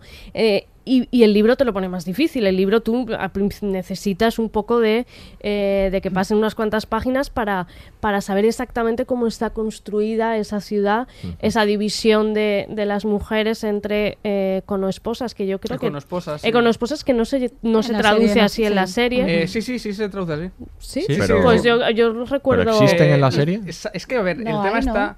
Sí que hay, lo que pasa es que no recuerdo si se pronuncia el término, pero... Yo creo que no se pronuncia. Vale, pues en guion se había marcado como Econowife. Eh, eh, y sí que cuando va la mujer de, de Patnam, el comandante Patnam que va con el carrito y hay una Sí. señora que se acerca y dice, ah, no sé qué, niño. Ay, y dice que no lo toques, Y le dice, no lo toques. Eh, esa es una econosposa. Ah, sí. Ah, lo vale. que pasa es que y- es posible que en el que no se pronuncie, No se pero pronuncia. eh, es una econosposa. ¿Y qué diferencia tiene con la...? Porque Sí, está, es- te- tenemos... Pues las econosposas hacen de todo. Es como la versión, y no lo digo yo, lo, lo decía Atwood, la versión pobre. Pobre, sí. Vale. Porque tienen que, o sea, en vez de tener, pues yo tengo una marza para que me haga las cositas de la casa y una criada para tal. Las econosposas es todo. Es Todo. la esposa de todo. los hombres pobres, Sí, ¿no? De los sí. pobres, es esto, ¿no? Sí.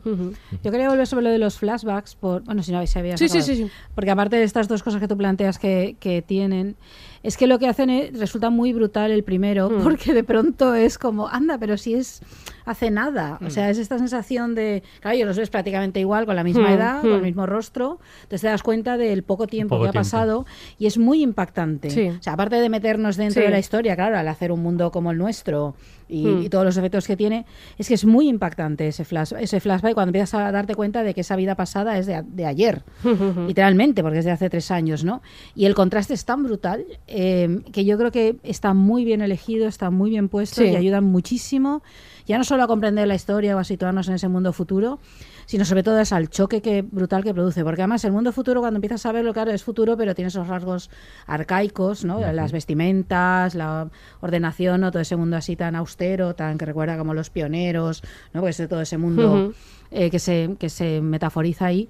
Y entonces me resulta, a mí me resultaba brutal. El primer flashback fue de, de un momento y tuve que hacer ahí como el encaje de, a ver, a ver, cómo que está igual de joven, ¿no? Porque aquí qué ha pasado, esto es... Como entonces- que el flashback es el martes. Claro, claro, ¿no? Exacto, es esta idea, ¿no? Dices, tan cercano está y a partir de ahí es todo mucho peor. Claro. Claro, cuando te das cuenta que han pasado tres o cuatro años y que, y que esa, eso es ya, o sea, sí, eso a mí me parece que está muy bien puesto ahí. Una, cosa que comentan que me parece muy interesante es cómo en esta distopía se distancian un poco, se querían distanciar, ya en el libro por supuesto lo hace, de las distopías polvorientas y, y de futuros con ciudades destrozadas. Y entonces generar un contraste entre la el terror que se está viviendo allí y a la vez ciudades eh, muy limpias, Mm. muy bonitas, Muy asépticas, muy porque- asépticas Sí. en las que eh, un poco hablaremos ahora también del ecologismo la, Mm. a- la- hay menos polución meten eliminan han eliminado mucho ruido de vehículos y demás en la producción para meter sonido de pájaros como para Sí. parecer que es un lugar más calmado más tranquilo en el que se vive como de otra manera como con más paz Sí. y generar ese contraste no no colocar una distopía en la que ya el mundo en sí te, te dice esto está en las ruinas no Sí. y, y colocar pues un poco contrastes también dentro de esta realidad y además terrorífica visualmente juega todo el rato a la simetría, al encaje de los colores, ¿no? Y esto ayuda muchísimo a entender este mundo como tranquilo, ¿no? Que recuerda a comunidades Mm. eh, donde, no sé, don- an- pasadas, ¿no? Don- como tranquilas y, y amables, ¿no? Pero que esconde el, el horror, claro. Decían incluso que había mm, en los sonidos estos de los pájaros habían recuperado, o sea, hasta ese nivel de profundidad llegaban, se roda en la zona de Massachusetts, bueno, se ambienta, perdón, en la zona de Massachusetts, y decían que habían recuperado pájaros que en esa zona existían anteriormente, pero que habían desaparecido de esa zona y los habían recuperado incluso para dar esa sensación como que de que se ha ido recuperando la naturaleza, ¿no? En, en esas O zonas. sea que los ornitólogos se están flipando. Sí. Pero sí, no, además eh, cuando van de camino al Jezabel en el episodio 8 creo que es, que dice, ahí había un edificio como hecho polvo, tal, lo hemos tirado abajo, hemos puesto paneles solares y luego también cuando viene la embajada de México. México. de México, exacto. eh, comenta lo de que han reducido las emisiones de carbono en un no sé cuántos por ciento y tal. Entonces, Claro, sí, es es, que- como mm. ecologismo, pero mal, ¿sabes? De- Sí. eh, por el lado del ecologismo, bien. Pero lo de la luego- dictadura Bueno, teocrática ya Pero está es que no hay que olvidar que ese es el motivo. Han dejado de, na- de nacer niños porque el mundo ha llegado a un nivel de polución y Contaminación. ¿no? Que los hombres han que quedado hace que- que estériles, estériles, la claro, y entonces supone que, que el mundo se acaba, ¿no? Y entonces a partir de ahí es lo que justifica la presencia del Estado teocrático y que luego puedan replicarlo en México o donde sea. Entonces, claro, todo, se hace mucho hincapié en esa idea de un ambiente limpio, de claro, ahí sí que triunfa el sistema. Sí que está menos polucionado, sí que están los paneles solares, pero Eso, a eso costa es muy de... eso es muy lo que Lo pasaría. demás, o sea, en claro. plan de Sí, no vamos a tomar sí, sí. acción hasta que estemos en la mierda ya. Claro. Sí. Y ahora ya, bueno, ah, Bueno, ahora recicla, sí. ahora, reciclo, ¿sabes? Es- Dices, y es súper interesante es- ese episodio en el que llega la, que además es una mujer, la Ah, bueno, no eso sé si es tremendo. presidenta o Sí, sí, sí. embajadora de, Sí, la embajadora de de México. de, de México y de alguna forma está yendo allí para ver si es posible exportar ese, ese modelo. Eh, eh, es especialmente conmovedor eh, esa cena en la que entran todas las, las criadas. Luego hablaremos de los colores porque bueno, además hace Mm, poquito he leído un libro de Periférica que es maravilloso, que debéis comprar en la librería Bartelbay aquí en Valencia, eh, que se llama Los colores de nuestros recuerdos de Sí. Michel Pas- Pastegot, que es un, un tipo que se ha dedicado a estudiar solo eh, los, los colores y las connotaciones que, que tiene. Es un libro fascinante. Y en esta serie, en el libro estaba, pero en la serie todavía más. Pero si queréis, luego hablamos de esa parte Sí. de, de la estética. Pero es muy interesante también incluso a nivel de, de- de derecho y de política internacional, ¿no? Es decir, ¿qué sucedería? Ahí, ahí estaría eh, la, la ONU, haría algo, Habr- habrían otros países salvadores. Pero lo hace la ONU en estos Bueno, este, momentos claro, en, claro, en claro, Arabia Saudí, claro, claro. que es absolutamente Sí. amiga de los gobiernos occidentales y está Claro. masacrando mujeres. Es decir, y- pero sí que ¿cuál es el ta- también esta, esa, es esa sensación de impunidad, ojo, esto lo está haciendo Estados Unidos, Claro. no, te- ya no se llama Estados Unidos, se llama República de, de Gilead. eh, aquí nadie mm, puede hacer nada, pero sin embargo, y eso lo veremos, y eso no está en el libro, y yo creo que también es otro acierto. Creo que la segunda temporada va a ir por ahí a ver hasta dónde se ensancha, que es eh, Canadá. Cana, sí. Eh, ostras, es que te, te hace plantearte un montón, un montón de cosas, ¿eh? Eh, esa, ese episodio cuando llega... Y ahí es cuando ella de alguna forma está diciendo, pero tú eres feliz, tú estás contenta, tú...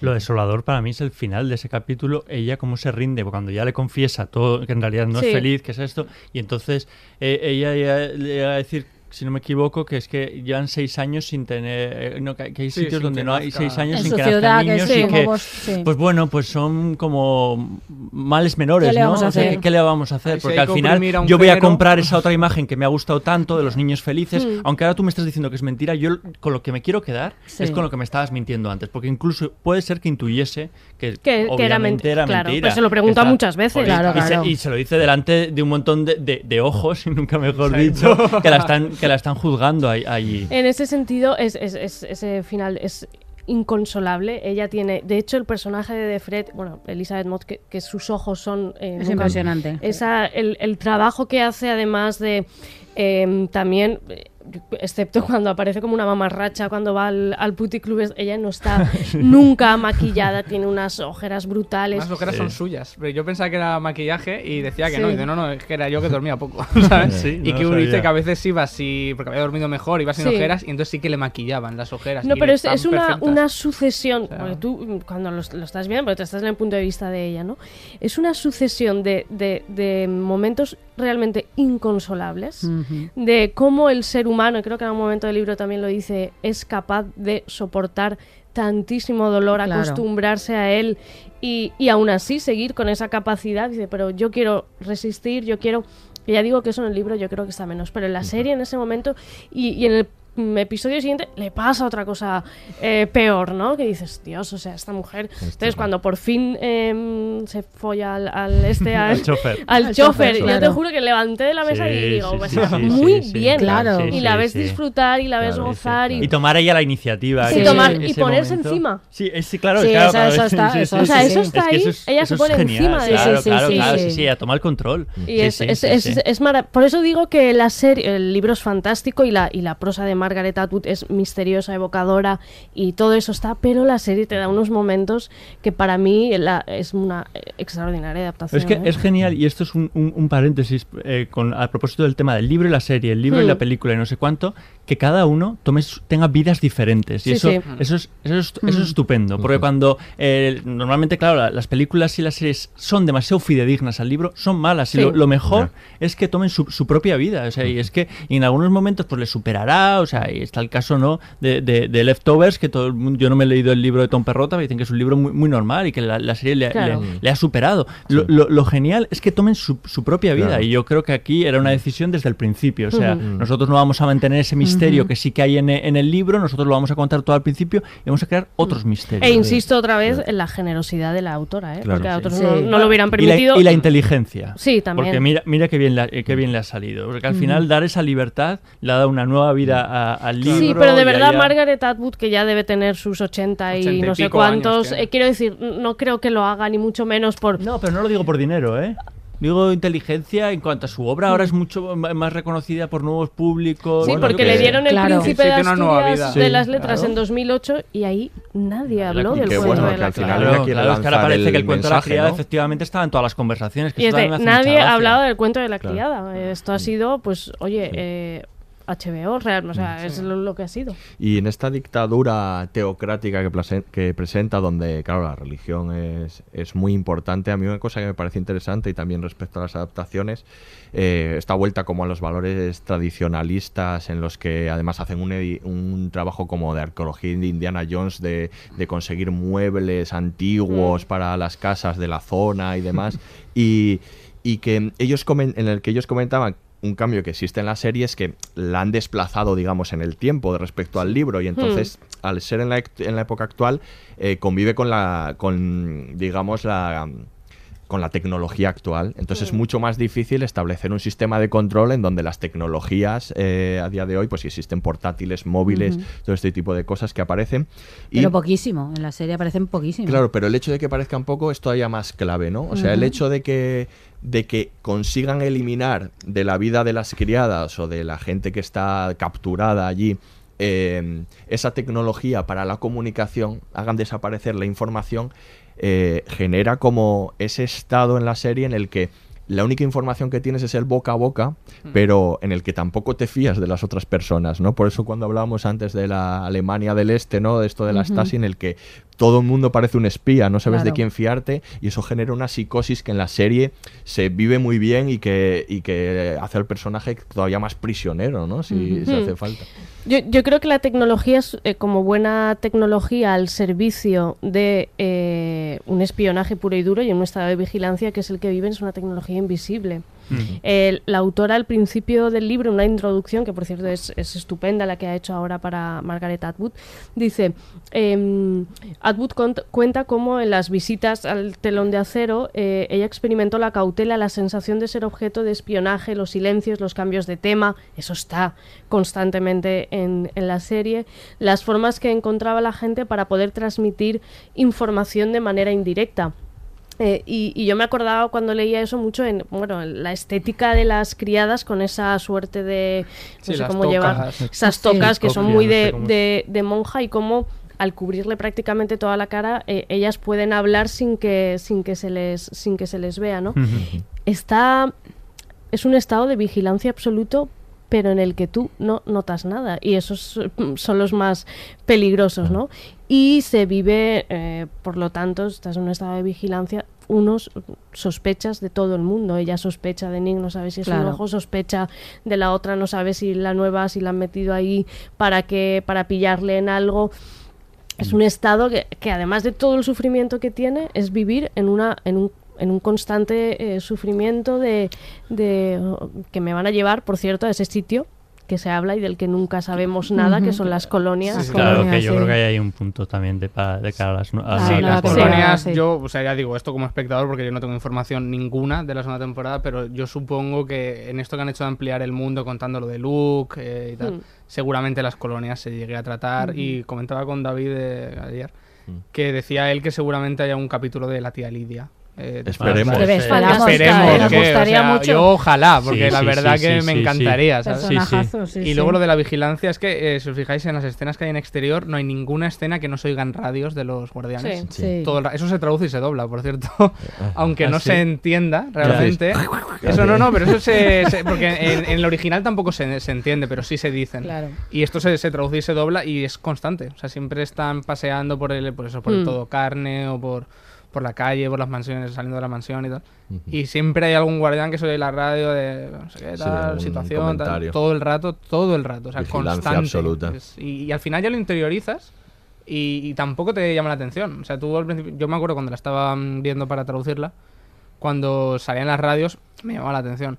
Y ya llegó un momento que lo tenía interiorizado. Como era de, ah, mira, otra radio, ¿sabes? Y como espectador también llega un punto en el que... Y claro, yo entiendo que eso es para transmitir la, la sensación de, de los personajes, ¿no? De, pues mira, ya llevo seis años o Está cinco años normalizado, con ¿no? esto. Totalmente. Y sí, hay gente con metralletas en la calle, con radios, o sea... Hombre, y- es, es- la serie en general, es, es, eh, la historia, ya no pues serie, libro, es toda una oda a la, a la resiliencia, ¿no? Esa Mm. capacidad constante de eh, capacidad humana de sobreponerte a cualquier cosa. Mm.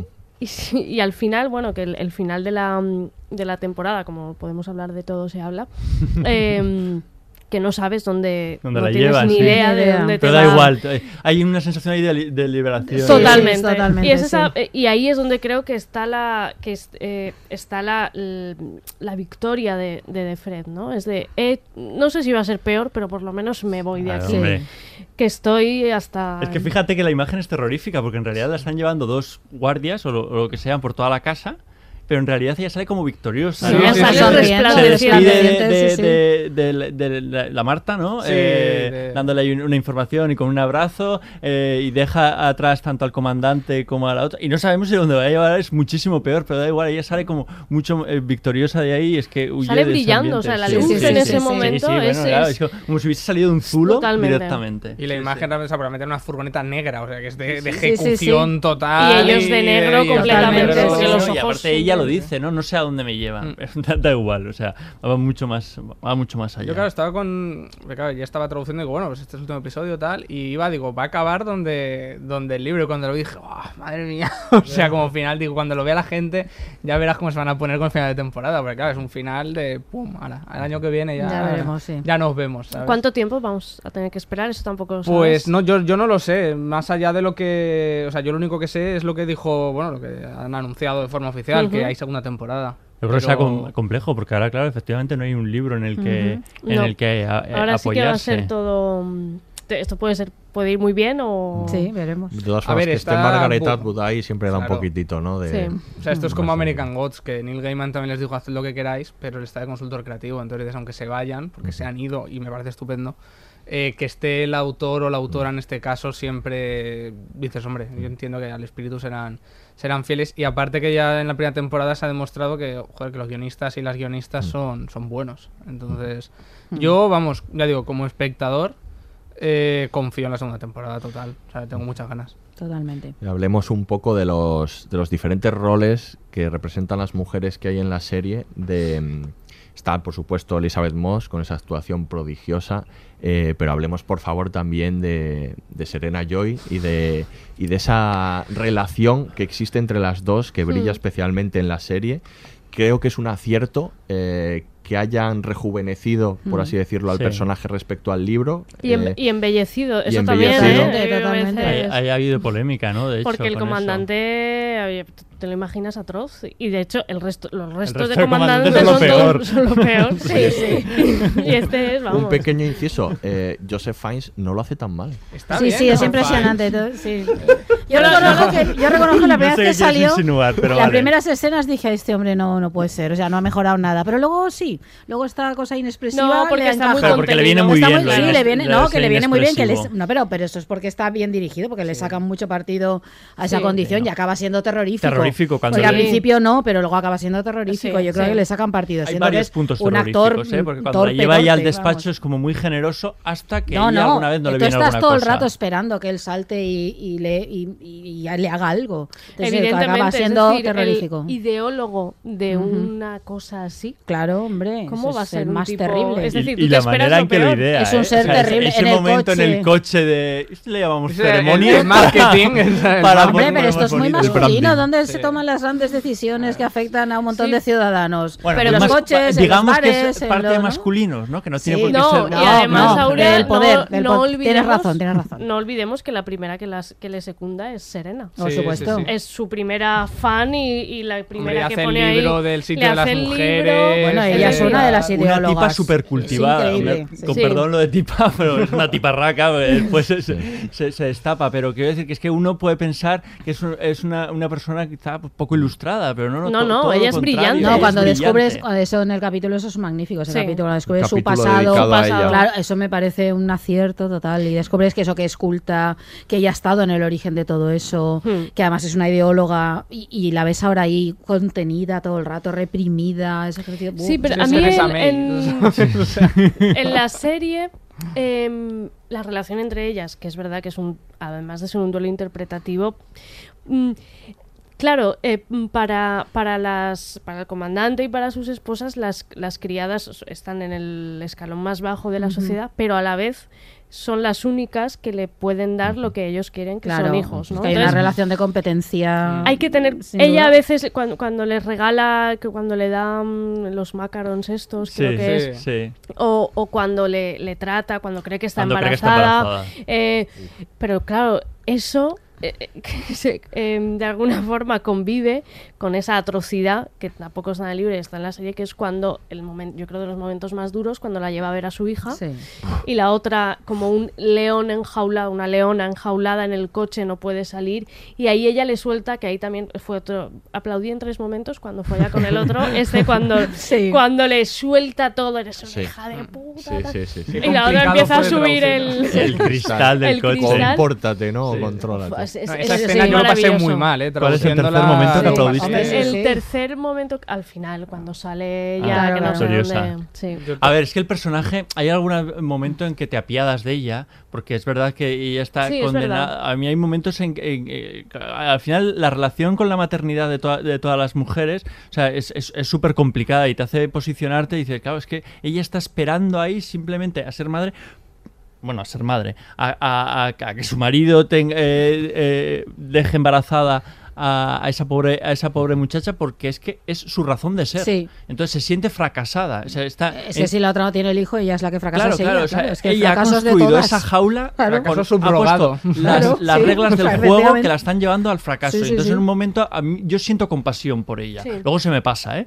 No, no, pero, ves- no, pero eso nos ha pasado a todos. Hay Sí. momentos Claro, que bueno, en el sientes, momento en el que ella y le que dice sientes que la conexión entre las dos. Exacto, hay momentos, Porque que- las dos son desgraciadas y las dos están atadas por lo mismo, por esa idea Todas de la maternidad. Y yo creo que sí que claro, que Ese se- es un momen- eso es importante. Todo Sí. el mundo es desgraciado Sí, sí, sí. en- en esa república que han construido. Y no, infeliz. bueno, excepto los comandantes cuando van al puticlub. Pero son que es de- infelices. Pero son muy Porque infelices al final. Yo creo que, que tampoco saben qué es la, fe- la felicidad, pues en Claro. ese momento creo que Ya. les da les es- da un poco igual. No hay en la serie ninguna relación sana con la maternidad. Ninguna, Ninguna, es no, sana. ninguna, ninguna. ninguna. No, Eso es muy importante. Ninguna. eh, de hecho, eh, claro, de, de lo- de alguna forma tú ves esta serie, ni por nada del mundo te apetece ser madre, y, y si lo eres, eh, pues bueno, te, te piensas eh, ciertas cosas, ¿no?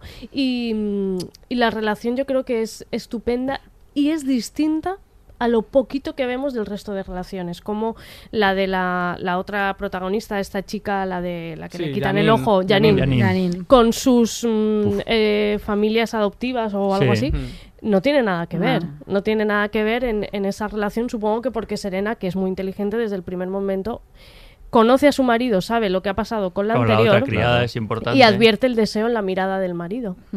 Y, eh, y ahí ella pues es la competencia, porque ella constantemente intenta excitar a su marido Sí, y sí, bueno. nunca es posible. Ese momento en el que el marido no se excita y ella va al baño y le intenta ayudar es, es demoledor Sí, para sí, sí, ella. o sea, sí. quiero decir, es que ella, cu- ¿cuál es su papel? Su papel es sujetar de verdad simplemente Sí. las muñecas de, de, de Of- Offred. O sea, Sí.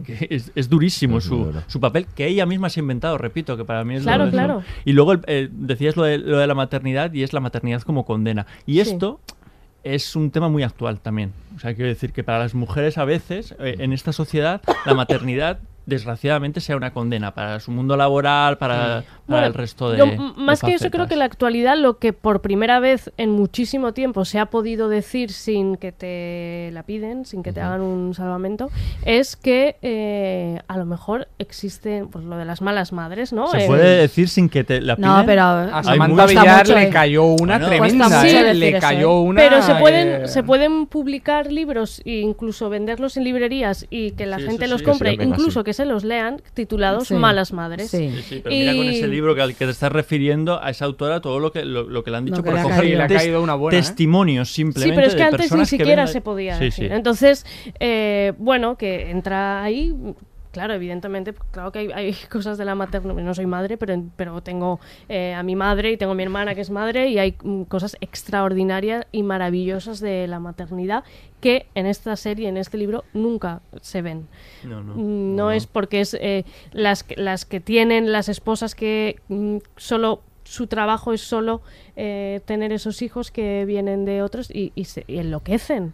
Es decir, ese momento al principio de la serie creo que es cuando, cuando están eh, todas las de verde, que son las... mm, Las Martas. Las Martas, ¿no? No, No, las de Ah, verde las son las esposas. esposas. Las esposas. Ah, vale, sí. perdón. Que tiene esa connotación un poco de, de hospital, de enfermera, Totalmente. de todo. Sí, sí, sí, es como Y- azul, ¿no? Es un azul Sí, verdoso. Sí, es como un turquesa. Sí, y es están todas acompañando bien, con las pastitas como un salón de té y al otro lado las, las criadas todas del rojo, la sangre y Claro, bueno, el todo rojo esto. muy potente, además. Sí. Jo, es que eso es- ese, ese contraste es, es, es, es fuerte. Y claro, y, y hablamos de maternidad, pero paternidad, Mm. que eso también se deja ahí, pero es que, es que les da igual a Sí, ellos. sí, nada. ellos de verdad, No, eso está solo en el pasado, pero eso también los flashbacks también sirven para contrastar, Sí. porque vemos a ellos dos con la hija, ¿no? La relación del- de, Mm. su marido, ahí como un concepto de familia más cercano, ¿no? A lo que podemos suponer que Sí. sea, un cierto disfrute, Mm. Ay, a- en los momentos en que se ven, ¿no? Sí, ya también el sirve Luke- para contrastar Luke, eso, por claro. ejemplo, porque es que si Claro. no tú ves la serie Pero es y- que Fred, ¿tú crees que tiene algún deseo de ser padre? No, o tiene no, es que- es que es para una nada. conquista, tener un hijo es un triunfo, ya está. absolutamente. Es que hay que tener hijos porque el mundo se acaba y si lo tienes eres un triunfador. Sí, y sí. Es que realmente si exceptuamos el personaje de Nick, todos los hombres son detestables. Sí. eh, Sí, mm, pero de verdad, o sea, desagradables a, más no poder y, y que también ahí ca- es- puede caer un poco en, en un cierto maniqueísmo, mujeres que es, bueno, pero es la idea de la... De, Hay, hay Bueno, mujeres terribles sí. también en la Sí, serie. Sí, Y Nick es la un tipo... Lidia, tela, ¿sabes? Claro, La tía sí, Lidia. no, no, la tía Lidia da, da muchísimo mm, miedo. Y, y Nick es un tipo cobarde. O sea, Sí. quiero decir, es un tipo... Bueno, Vamos a ver, porque esa última decisión está propiciada, según Sí. en el libro, está propiciada por él, a ver a dónde le lleva, ¿no? Porque a lo mejor se la ha jugado para llevársela a un sitio mejor, Ojalá, porque pero aún realmente no- aún enamorado. Se lo dice ahí al oído, ¿no? Bueno, que es que confía como, en mí, como pero sea claro, peor nos el hemos sitio, quedado. Claro, claro. lo que puede ser, la Igual le ha hecho un hibiri, ¿sabes? Y, y lo lleva ahí a... Oye, una, una cosa muy interesante también de la serie con respecto al libro, que creo que es la eh, donde más polémica se causó entre Margaret Atwood y, y los guionistas, es en el, el- en el libro la población negra ha sido segregada y aquí en Mm. cambio está integrada y creo que el debate venía un poco pues por por no, o sea, por dirigir el mensaje real de la serie, ¿no? Y gen- no generar un conflicto en ese sentido. A mí me parece inteligente A también. mí me ¿no? parece bien, me parece Sí. bien porque... Porque si eso dices, sí que me creo perfectamente que una dictadura teocrática sea racista, o sea, me lo Sí, creo, claro. pero vamos, perfectamente. Pero bueno, aquí está justificado porque la fertilidad como Pero que es lo más claro. importante. Entonces dices, es justificable, o sea, por meter a la pro- es que no pasa nada, o sea, realmente es que no afecta al mensaje, como dices, y hombre, es que si haces una serie que no salga nadie, que no sea blanco, hostia. ¡ah! ¿qué es, Friends o qué? ¿Sabes? O sea, No es solo eso, a ver, Moira es un personaje Claro. esencial Sí. y Luke.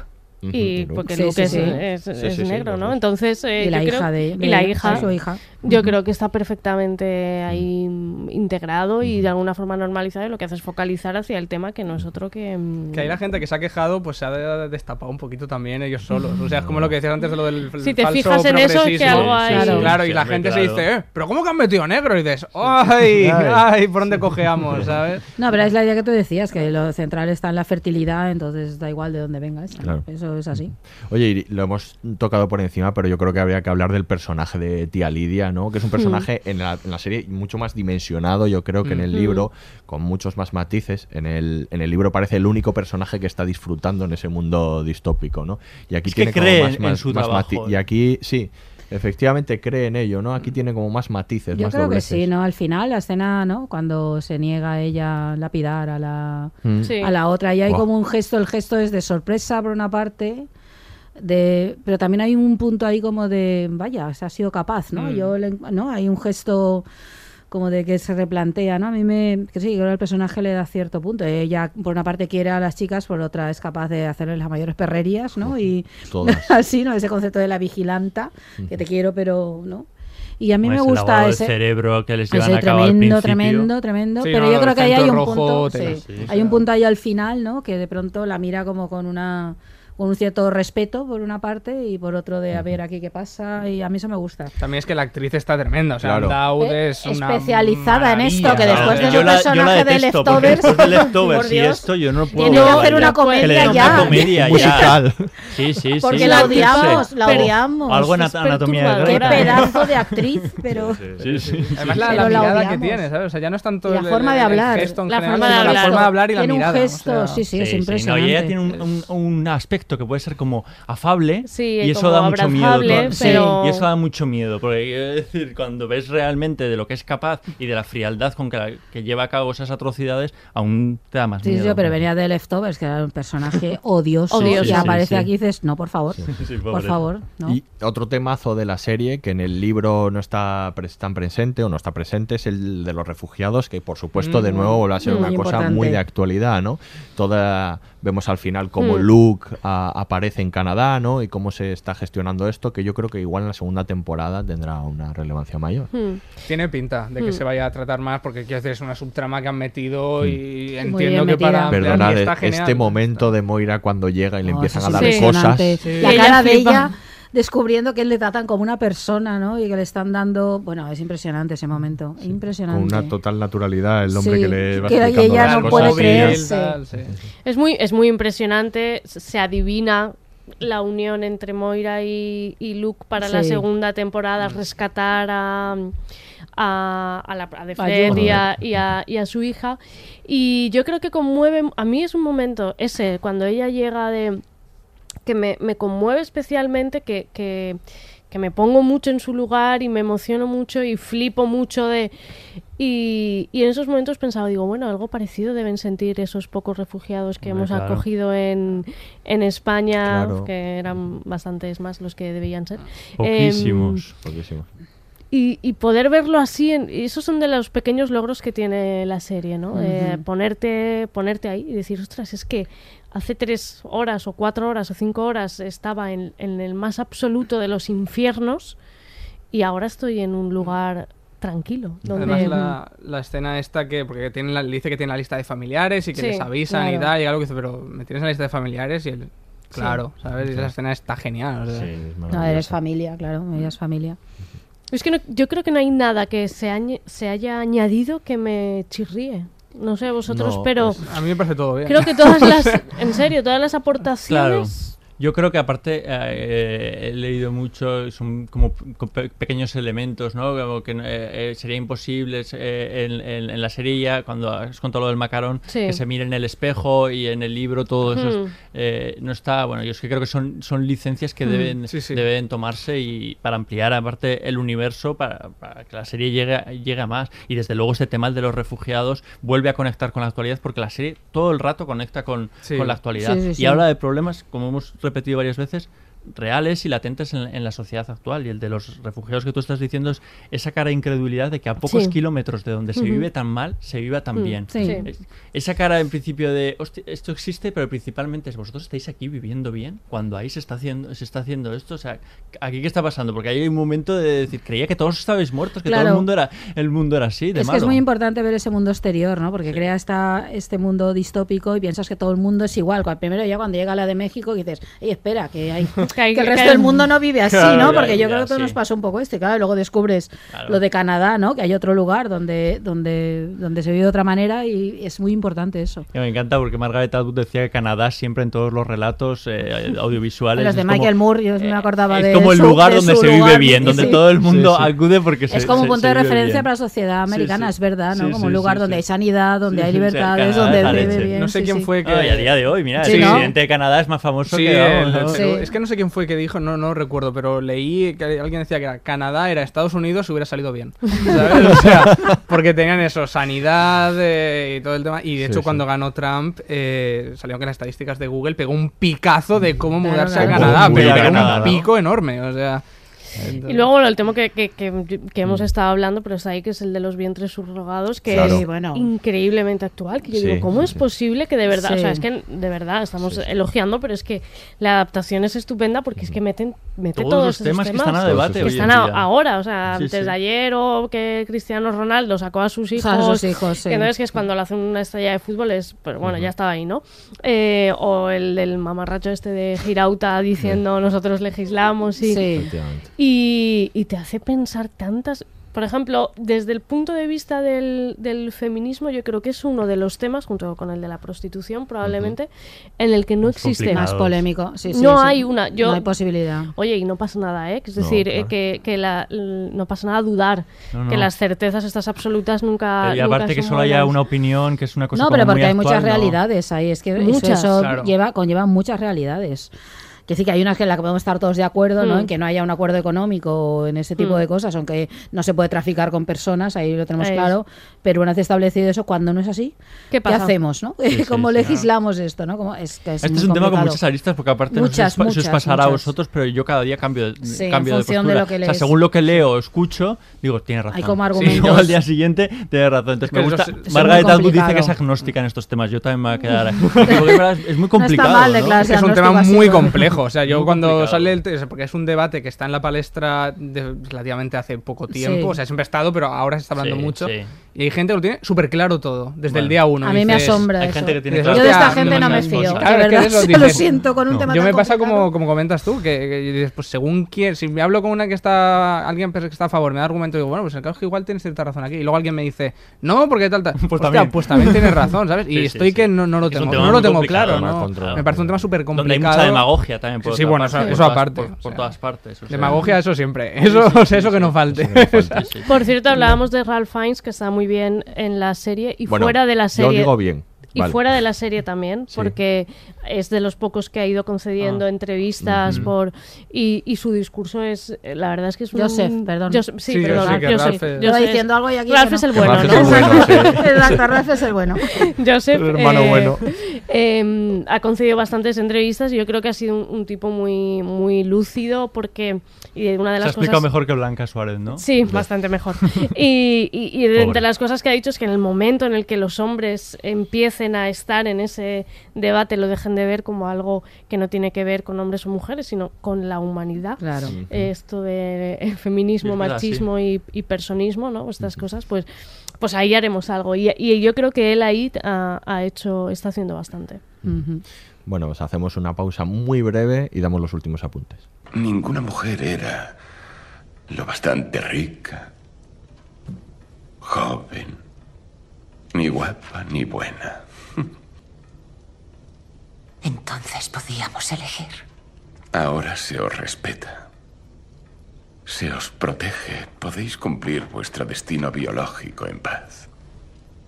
¿Destino biológico? Hijos, ¿qué otra cosa hay en la vida? El amor. El amor. Sí. El amor no existe. Nunca fue más que lujuria con una buena campaña de marketing. Igual para ti, pero para mí no.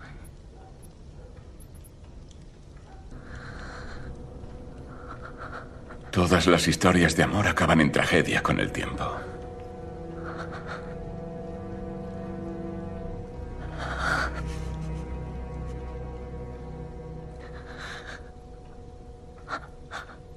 Tengo que irme. Tú misma.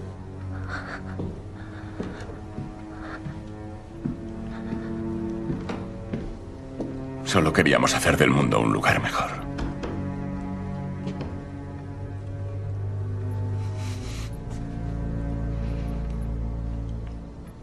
Mejor. No existe el mejor para todos. Para algunos siempre es peor.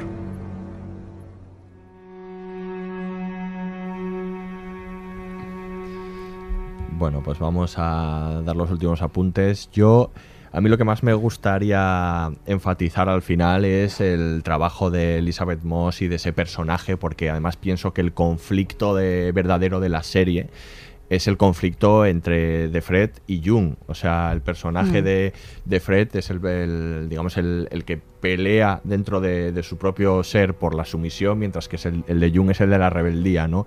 Y toda la serie está vista en esa clave en la que cada una le va, le va comiendo terreno a la otra o le va venciendo, ¿no? Según el momento. Y creo que ella lo, lo- esto lo interpreta de manera fantástica, ¿no? Me parece Mm. maravilloso. Ella está estupenda. o sea, eh, mira que es un año difícil eh, porque hay papeles femeninos eh, muy buenos. En el anterior podcast hablábamos de Big Little Lies y de, y de, y de Feud, pero yo creo que Elizabeth Moss lo va a merecer todo, Todo. porque Mm. aparte es que tiene un, un montón de, de- de caras diferentes. No, no- no- no tiene un físico especialmente eh, llamativo y resulta súper sensual en, en- en Mm. algunos, en algunos momentos. Eh, eh, tiene todos los roles y, y los maneja a, a la perfección. Es divertida, frágil, eh, eh, fuerte, en algún sí, momento sí. una tipa su- eh, súper dura y tiene de repente eh, unas interpretaciones que muy, muy, muy, muy fascinantes. Eso, y muy limitada, con una con- vestida todo Sí. el rato igual, que, que- con lo que no Sí. esto, es simplemente que es una su cara, o sea, rostro, su ¿no? Es cara, que tiene una eh, eh, capacidad en los momentos de la con la ceremonia, mirada. o sea, sí. hay un momento ese de podría darse Con- prisa, coño. O Sí. sea,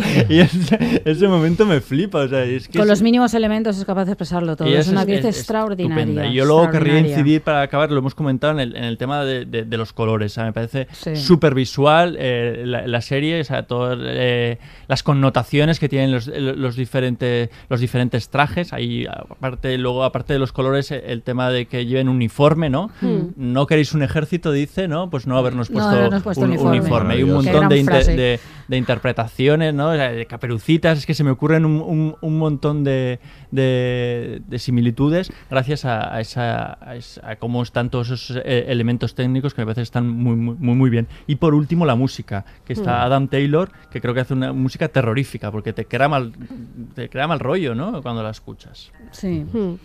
Sí, el, el- el rojo es, bueno, es la sangre, es todo esto, pero también ha- había un artículo en Jotdown de Bárbara Ayuso con un título que me encantaba, decía, el rojo es el peor color si quieres huir. Porque. Bueno, claro, es que los prisioneros ven- alemanes en la Segunda Guerra Mundial les, les vestían de rojo porque con Claro. la- para que con la nieve se, Claro. les, se, le- se les viese. O sea, Y yo decir- creo que ahí está, está mucho eso, los colores. Está, hablamos de lo de la polución, pero a mí me parece que hay una, es una, una atmósfera especialmente gris.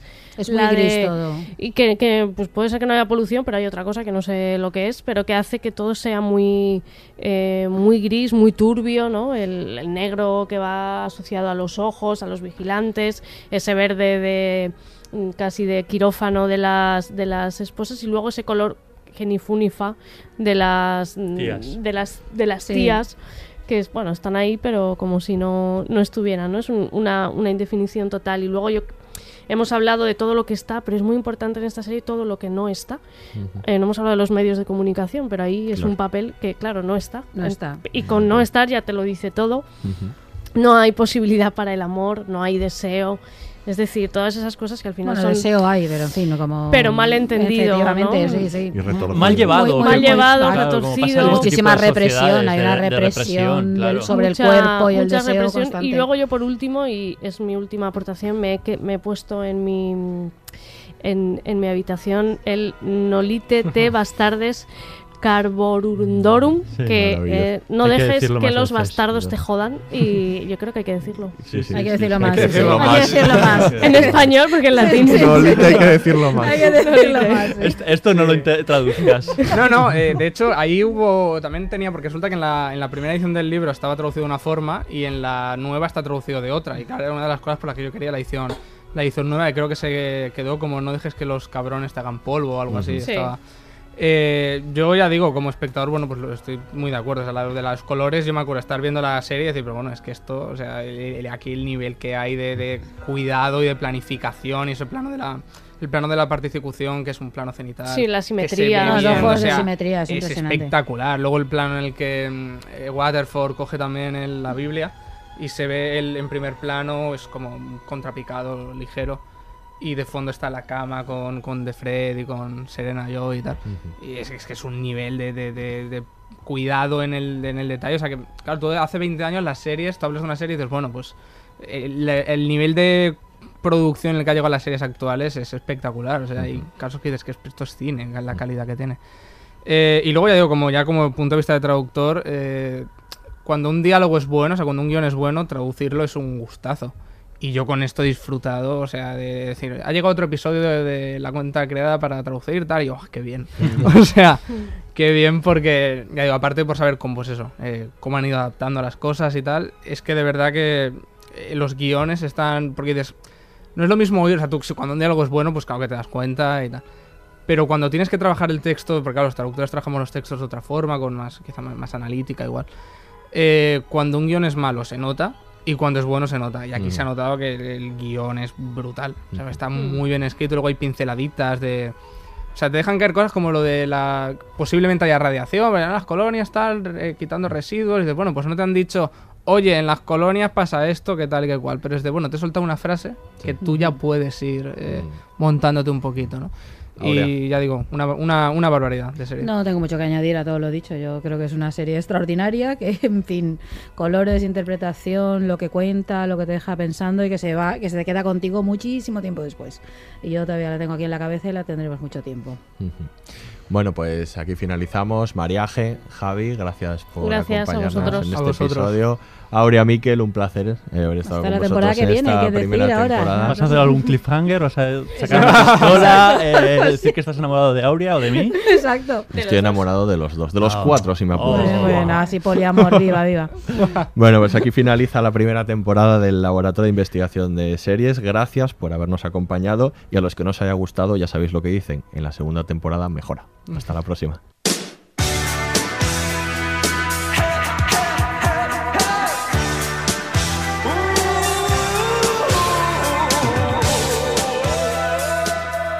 Todos los episodios y contenidos adicionales en podiumpodcast.com y en nuestra aplicación disponible para iOS y Android.